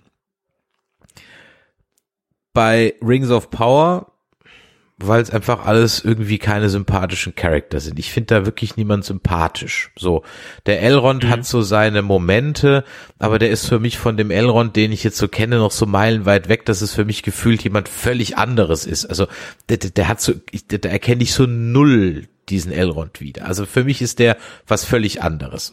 Wer könnte auch könnte auch Fritz heißen, dann wäre es halt der Fritz. Also der hat für mich so so gar nichts so. Poppy ähm, und so können wir und die und die Haarfüße, ja, mal mal gucken, was draus wird. Und da könnte ja gerne noch ein bisschen was kommen. Und Galadriel, ja, ja, hm, geht so, ne? Äh, das finde ich jetzt auch nicht sonderlich sympathisch. Und der Halbrand, gut, jetzt hat er sich ja sowieso erledigt. So, also von daher, da ist jetzt ehrlich gesagt keiner dabei, mit dem ich auch so bonden muss. Ja, Durin und Äh, Moment, bei, Lisa, bei, ja, bei Halbrand muss ich sagen, ja. äh, jetzt wo endlich raus ist, dass der Sauron ist, Ja. und ich hoffe, wir folgen ihm noch weiter, Ja. Ach, ist das er für er mich auch eigentlich gebrochen. eher einer der sympathischen Charakter sympathischeren Charaktere in diesem ganzen Kosmos Ja, in der Serie. Jetzt wird er halt auch noch gebrochen und kriegt halt auch noch Daddy-Issues, ja. Also das, davon kannst, davon kannst du jetzt halt ausgehen, ja. Es darf halt einfach heutzutage keiner mehr einfach nur evil sein. Okay, gut. Ja, sie gut. Wir, wir hatten wir hatten schon äh, die Tage im Chat besprochen. Klar, wir haben sowas für die Jugend Paw Patrol und Co, wo es noch die klaren Bösewichte ge- Also nur gibt. du schaffst es, nur du, ja genau, bei Benjamin Blümchen ist der Bürgermeister immer der Böse, ich weiß schon.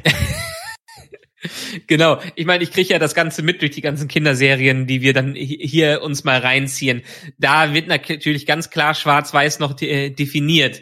Aber abgesehen vielleicht mal von Lalo Salamanca in Better Call Saul, der ja wirklich der, der böse Bösewicht Ansicht war, super Schurke, wenn man das angeht, ist es so. Man, dafür ist so eine Serie wahrscheinlich auch nicht gemacht, dass man einfach nur schwarz-weiß äh, äh, darstellt, was das äh, angeht, was die Charaktere angeht. Hier haben wir ja schon, hier wollen wir ja einigermaßen für diese Fantasy-Welt realitätsnahe und tiefe Charaktere haben und die kriegst du nicht, wenn du einfach nur so einen doofen Dr. Evil da hast äh, am Ende. Und das geht, gilt auch für jemanden wie Halbrand slash Sauron. Viele Sachen, die er vorgespielt hat als Empathie und dass er vielleicht nicht ganz böse ist, wie er meint, sind wahrscheinlich Fassade. Aber zum gewissen Teil kann man, kann man ihm das schon ab, äh, abkaufen. Und auch, wie Tolkien, es ist nie, Tolkien sagt auch, niemand ist von Grund auf böse und selbst der, der ursprüngliche böse Morgos, der vorher Melkor hieß, war nicht immer der Böse, was das an, äh, angeht in der Vorzeit, Vorzeit. Und wir brauchen hier einfach eine Entwicklung. Wir haben eine Serie über fünf Staffeln werden wir auch hier haben. Und wenn wir Sauron weiter folgen, dann möchte ich auch vielleicht, dann finde ich es, glaube ich, interessanter, anstatt immer nur diesen mysteriösen über Oberemperor dazu haben, den Imperator, der einfach immer nur alles Böse ist. Wenn wir ihm folgen, dann möchte ich auch irgendwie eine gewisse Verbindung zu ihm aufbauen, beziehungsweise seine Handlungen ein bisschen nachvollziehbar haben. Er kann am Ende das böse große Auge sein. Alles gut, da wollen wir ja hin. Am Ende, dass er das große böse Auge auf Baradur ist. Aber wenn wir ihm folgen, dann möchte ich auch eine Entwicklung bei ihm sehen. Und das muss dann eine gewisse Entwicklung, vielleicht, wenn es zum Halbbösen, zum ganz Bösen sein. Du bist ja beim Klaren, dass das dann zur Folge hat, dass wenn du das nächste Mal ähm, denn die Herr der Ringe Filme anschaust, dass du dann halt immer sagst, ah ja, der Halbrand. Ach, es waren halt dann doch nur böse Kindheit, ne? Der kann ja eigentlich gar nichts dafür, der Sauron, dass er böse ist. Ah, der Frodo ist aber auch echt eine fiese Möb, der hätte ihn aber auch den Ring lassen können, ja. Ja, ja, ja, ganz nee, ehrlich, das also ist doch jetzt, ich sehe die, ich seh die Filme übrigens nicht in einer Kontinu ich sehe die nicht in einer Kontinuität mit dieser Serie. Also ich kann Darth Vader halt einfach nicht mehr mit den gleichen Augen sehen, seitdem ich jetzt weiß, dass er eigentlich nur ein weinerliches, verzogener Fratz ist. Verstehe ich, kann ich absolut, äh, kann ich absolut verstehen. Aber Star Wars ist darauf angelegt, nicht Interpretationen äh, in verschiedenen Art und Weisen zu haben. Wir haben äh, letztendlich haben wir einen Darth Vader, der in allen Produkten von Star Wars vorkommt. Und der wird halt, wenn man mehr von ihm zeigen will, dann muss man auch irgendwann mehr Facetten von ihm zeigen. Ob es funktioniert oder nicht, ist eine ganz andere, ganz andere Sache. Ähm, hier sehe ich es zumindest aus der Produktionsgeschichte und von der inhaltlichen Geschichte her anders. Für mich sind die Filme eine absolut getrennte Sache von dieser Serie. To äh, von der Tonalität her und von der Story, die erzählt werden. Für mich sind die Filme im Hintergrund, die Backstory, die da ist, ist für mich aktuell noch das Silmarillion und Co. Ist richtig, wie ich es von Tolkien kenne. Das ist für mich, wie ich schon oft gesagt habe, mehr eine neue Interpretation des Ganzen. Und das ist, glaube ich, auch der Ansatz, den die, die Einstellung, die ich weiter da verfolgen werde, um einigermaßen ähm, mit klarem Verstand hier rauszukommen, äh, um damit ich die Serie nicht komplett verteufel, lasse ich mich auf diese neue Interpretation einfach einfach ein. Und zu dieser neuen Interpretation gehört meinetwegen dann auch einfach mal ein Sauron, der vielleicht nicht von Anfang an äh, abgrundtief böse ist. Okay, ja, fair enough kann man so sehen. Wie gesagt, dann sind wir wieder bei dem, was der Zuschauer, äh, der Zuhörer ganz am Anfang mit der Frage hatte, warum ich ein Problem mit Quickles habe. Genau aus dem Grund. Genau aus dem ja. Grund habe ich damit eins. Aber okay. Wir waren bei dem Thema des Bondens. Kommen wir mal zu House of the Dragon. Da habe ich komischerweise auch kein Problem damit, dass ich mit keinem bonden kann, weil ich da weiß, dass ich da in einem Universum bin, bei dem es auch durchaus eben graue Charaktere gibt. Das bin ich halt das ist halt bei mir andersrum, da ich beim, bei Herr der Ringe nicht in dem Lore drin bin, sind Grautöne für mich nicht existent, weil es gibt im Hobbit und auch in den Herr der Ringe keine Grautöne. Böses böse, schwarzes schwarz, allenfalls vielleicht bisschen Saruman und Grima hätte man vielleicht nur retten können. So, äh, okay. Und that's it. Und ansonsten ist böse böse oder sie sind halt verrückt wie Denethor. So. Äh, bei House of the Dragons muss ich nicht unbedingt mit denen bonden, weil ich eigentlich damit rechne, dass innerhalb, im Moment bin ich so ein bisschen, da ist man natürlich drauf angelegt, dass man jetzt ein bisschen Team Black ist, klar. Vielleicht noch ein ja. bisschen Alicent, aber es ist schon drauf angelegt, dass im Moment so Team Black ist. Nach drei Folgen war Damon der größte Wichser, der rumgelaufen ist. Ja. Und äh, das kann auch in drei Folgen wieder anders sein, dass äh, Rhaenyra irgendwas macht, keine Ahnung, den Kindergarten von Flea Bottom verbrennen lässt oder so, ohne Grund dass du dann halt an der Stelle wieder sagst, ah, vielleicht hat der Otto ist doch ein ganz cooler Dude, ja, bin ich jetzt mal Team Otto. Also das ist halt bei dieser Serie drauf angelegt, deswegen seit ähm, der Kopf von Sean Bean gerollt ist, bond ich damit gar keinem mehr. Tut nicht gut, ja, mein nicht mehr. ja, ich sehe das noch ein bisschen anders. Ich glaube, ich finde es ganz gut, ein Bonding zu einem Charakter aufzunehmen, auch wenn ich weiß, dass er vielleicht draufgeht. Und ich kenne ja die Geschichte schon, wie sie geht, aber ich finde einfach auch, äh, in, das ist dann für mich auch ein Verdienst der Schauspieler, wenn ich schaffe, mit, ein, mit einer Filmfigur zu bonden und mich in die einzufühlen, weil vielleicht das Schauspiel so gut, äh, so gut ist. Und das ist leider auch bei House of the Dragon deutlich besser als bei Rings of Power.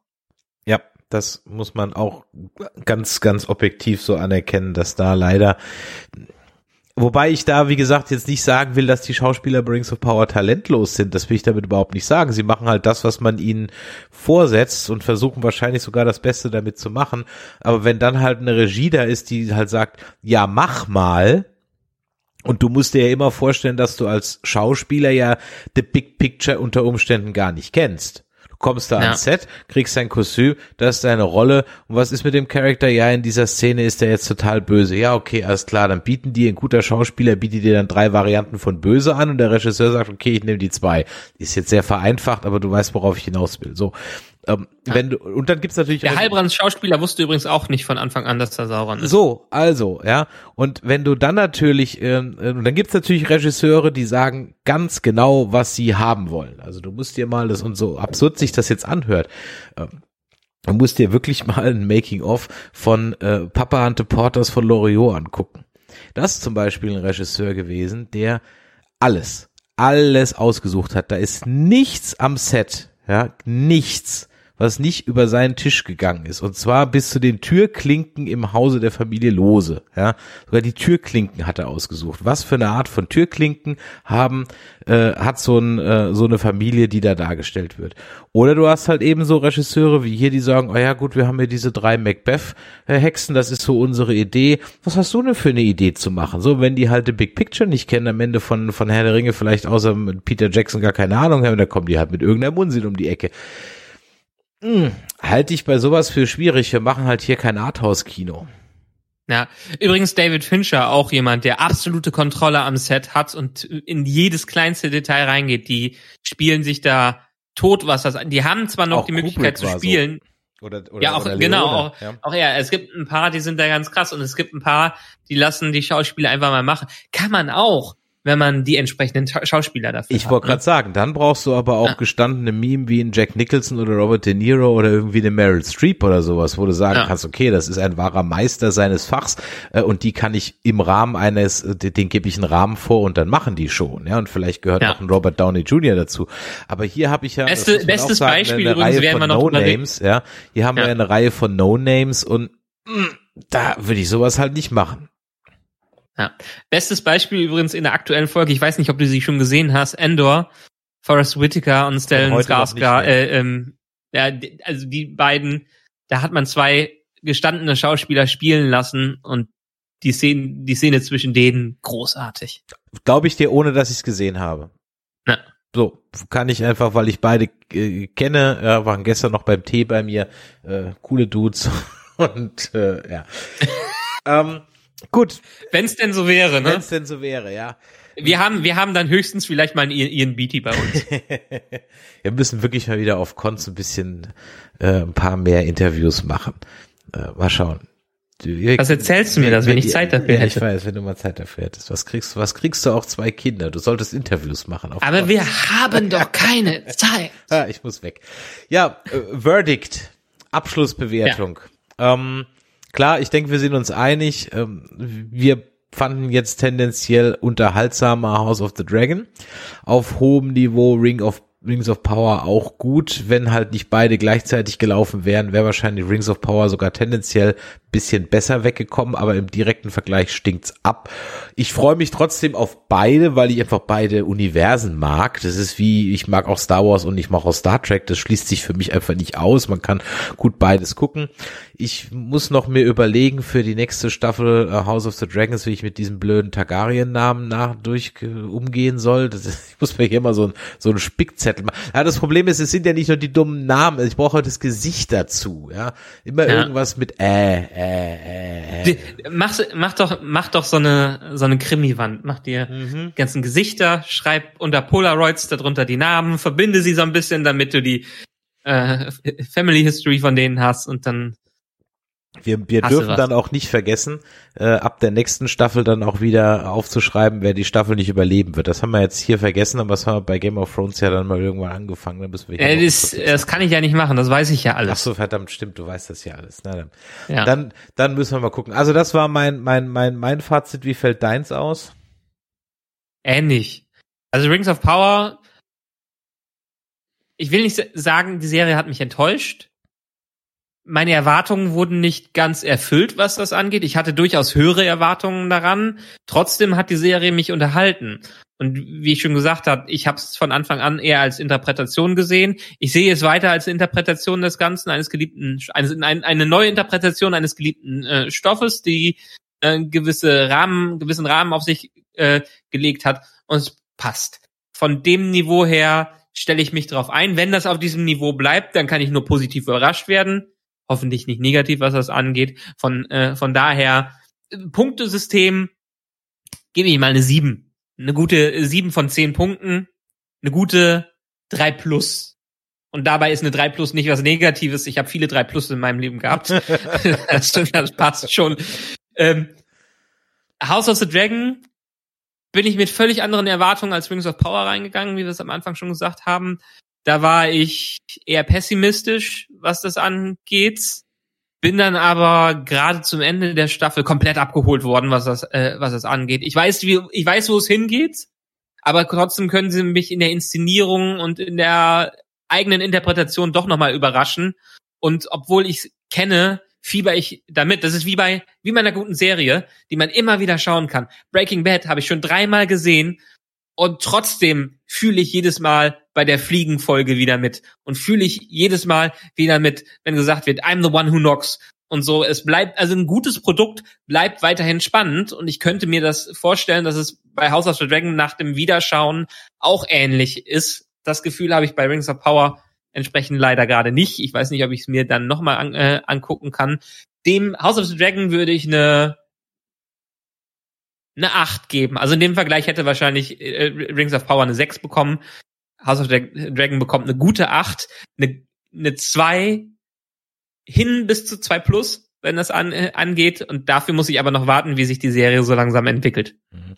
Vielleicht war die Fallhöhe bei ja. Rings of Power einfach höher weil ja. einfach die Filme so die Messlatte so hochgelegt haben auf so vielen Leveln, dass man da auch eine ganz andere Erwartung hatte. Ich glaube, wäre das Ding einfach so an den Start gegangen ohne halt irgendwie die Filme und du, du, kommst halt nicht drum rum, es geht halt nicht. Du kannst ja das nicht wegnegieren, dass es die gibt.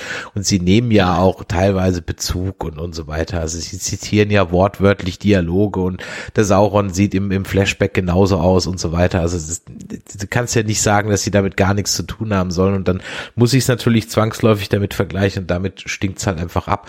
Und das war, glaube ich, so ein bisschen das Problem, wohingegen nach dem etwas schalen Game of Thrones Ende man so eine Grundskepsis hatte, die wir in der ersten Folge, die wir besprochen haben, auch hatten, wo wir gesagt haben, ach, guck mal, die Member Berries hier, hier, hier, ja. Und davon ja. hat man sich aber, nachdem das dann einmal so sozusagen abgehandelt wurde, war das dann auch gut und jetzt äh, go on with the show. Also von daher, ich bin wirklich, ich bin bei beiden sehr gespannt, wie es weitergeht. Aber wenn ich mich jetzt äh, entscheiden müsste, was ich jetzt eigentlich sofort weitergucken will, dann würde ich sagen, mach mal, mach mal äh, House of the Dragon weiter. Aber gut. Gib mir das weiter im Wechsel jede Woche, dann gucke ich auch beides. Ja. Genau. Äh, wir wollen aber trotzdem noch eine auf einer guten Note aufhören, denn ihr werdet auf jeden Fall noch zu ähm, die Rückkehr des Königs unsere Kritik bekommen. Und ja. äh, da wird es natürlich auf jeden Fall wieder eine wunderbare, schöne Besprechung geben, denn das ist, glaube ich, ein unbestrittenes Highlight. Und ähm, deswegen freut euch da noch drauf. Das heißt, ihr könnt uns auch zu dieser Folge natürlich noch Feedback hinterlassen, denn das werden wir dann entsprechend in der unserer letzten Retro-Filmkritik zu äh, äh, Rückkehr des Königs dann besprechen. So, wenn euch das heute genau. hier gefallen hat, dann würde ich mal sagen, Däumelein nach oben, fünf Sterne gerne in die Bewertungsbox rein und natürlich das Feedback an die 01525 964 7709 oder an info at nerdizismus.de. Wie geht's weiter bei uns? Schickhalt haben wir fertig, äh, Lower Decks ist bald fertig, da kommt also auch was. Endor geht natürlich weiter, Rückkehr des Königs habe ich gerade besprochen. Es kommen jetzt auch wieder ein paar Kinofilme über die wir reden müssen. Ich würde ganz gern mit dir über im Westen nichts Neues reden, aber mal gucken, ob wir das jetzt zeitnah machen oder irgendwann äh, später mal. Muss mal gucken, den werde ich mir auf jeden Fall jetzt. Nie gelesen, ne? Ja, guck ihn dir einfach mal an. Also wird ja. wahrscheinlich der Vergleich zu dem alten fehlen, aber guck mal den neuen an. Dann können wir da auf ja. jeden Fall drüber sprechen. Und ähm, dann, ja, wie gesagt, diese neue Serie der Darkmacher, da müssen wir mal schauen, ähm, ob, ja. wir, ob wir da drüber sprechen. Wir haben ja so viel. Also es endet nicht, was wir noch haben. Wir haben noch viel vor. Ich denke mal, Star Trek werden wir auch, wenn Chris sich keinen Herzinfarkt bekommt, den ein oder anderen Livestream noch machen, absolut, was das angeht. Absolut, ja. ja. Also da ähm, schulden wir euch ja noch ähm, Strange New Worlds, wie es weitergeht. Und ähm, was haben wir noch? Ach so, ja, The Walking Dead geht natürlich auch weiter. Da bin ich mit Andreas vom Discovery Panel noch fleißig dabei. Also ihr könnt eine Menge hören. Unsere Podcast, unsere Cosplay-Mädels haben auch wieder drei Podcasts veröffentlicht. Da gibt's auch wieder eine Menge zu hören. Also euch wird nicht langweilig. Schaut einfach mal auf nerdizismus.de. Michael, ich danke dir vielmals. Und dem lieben Chat da draußen danken wir auch. Hat wieder sehr viel Spaß gemacht mit euch. Und in diesem Sinne, ja, macht es Jod. Bis die Tage. Euch noch eine schöne Nacht. In diesem Sinne, tschüss. Ciao.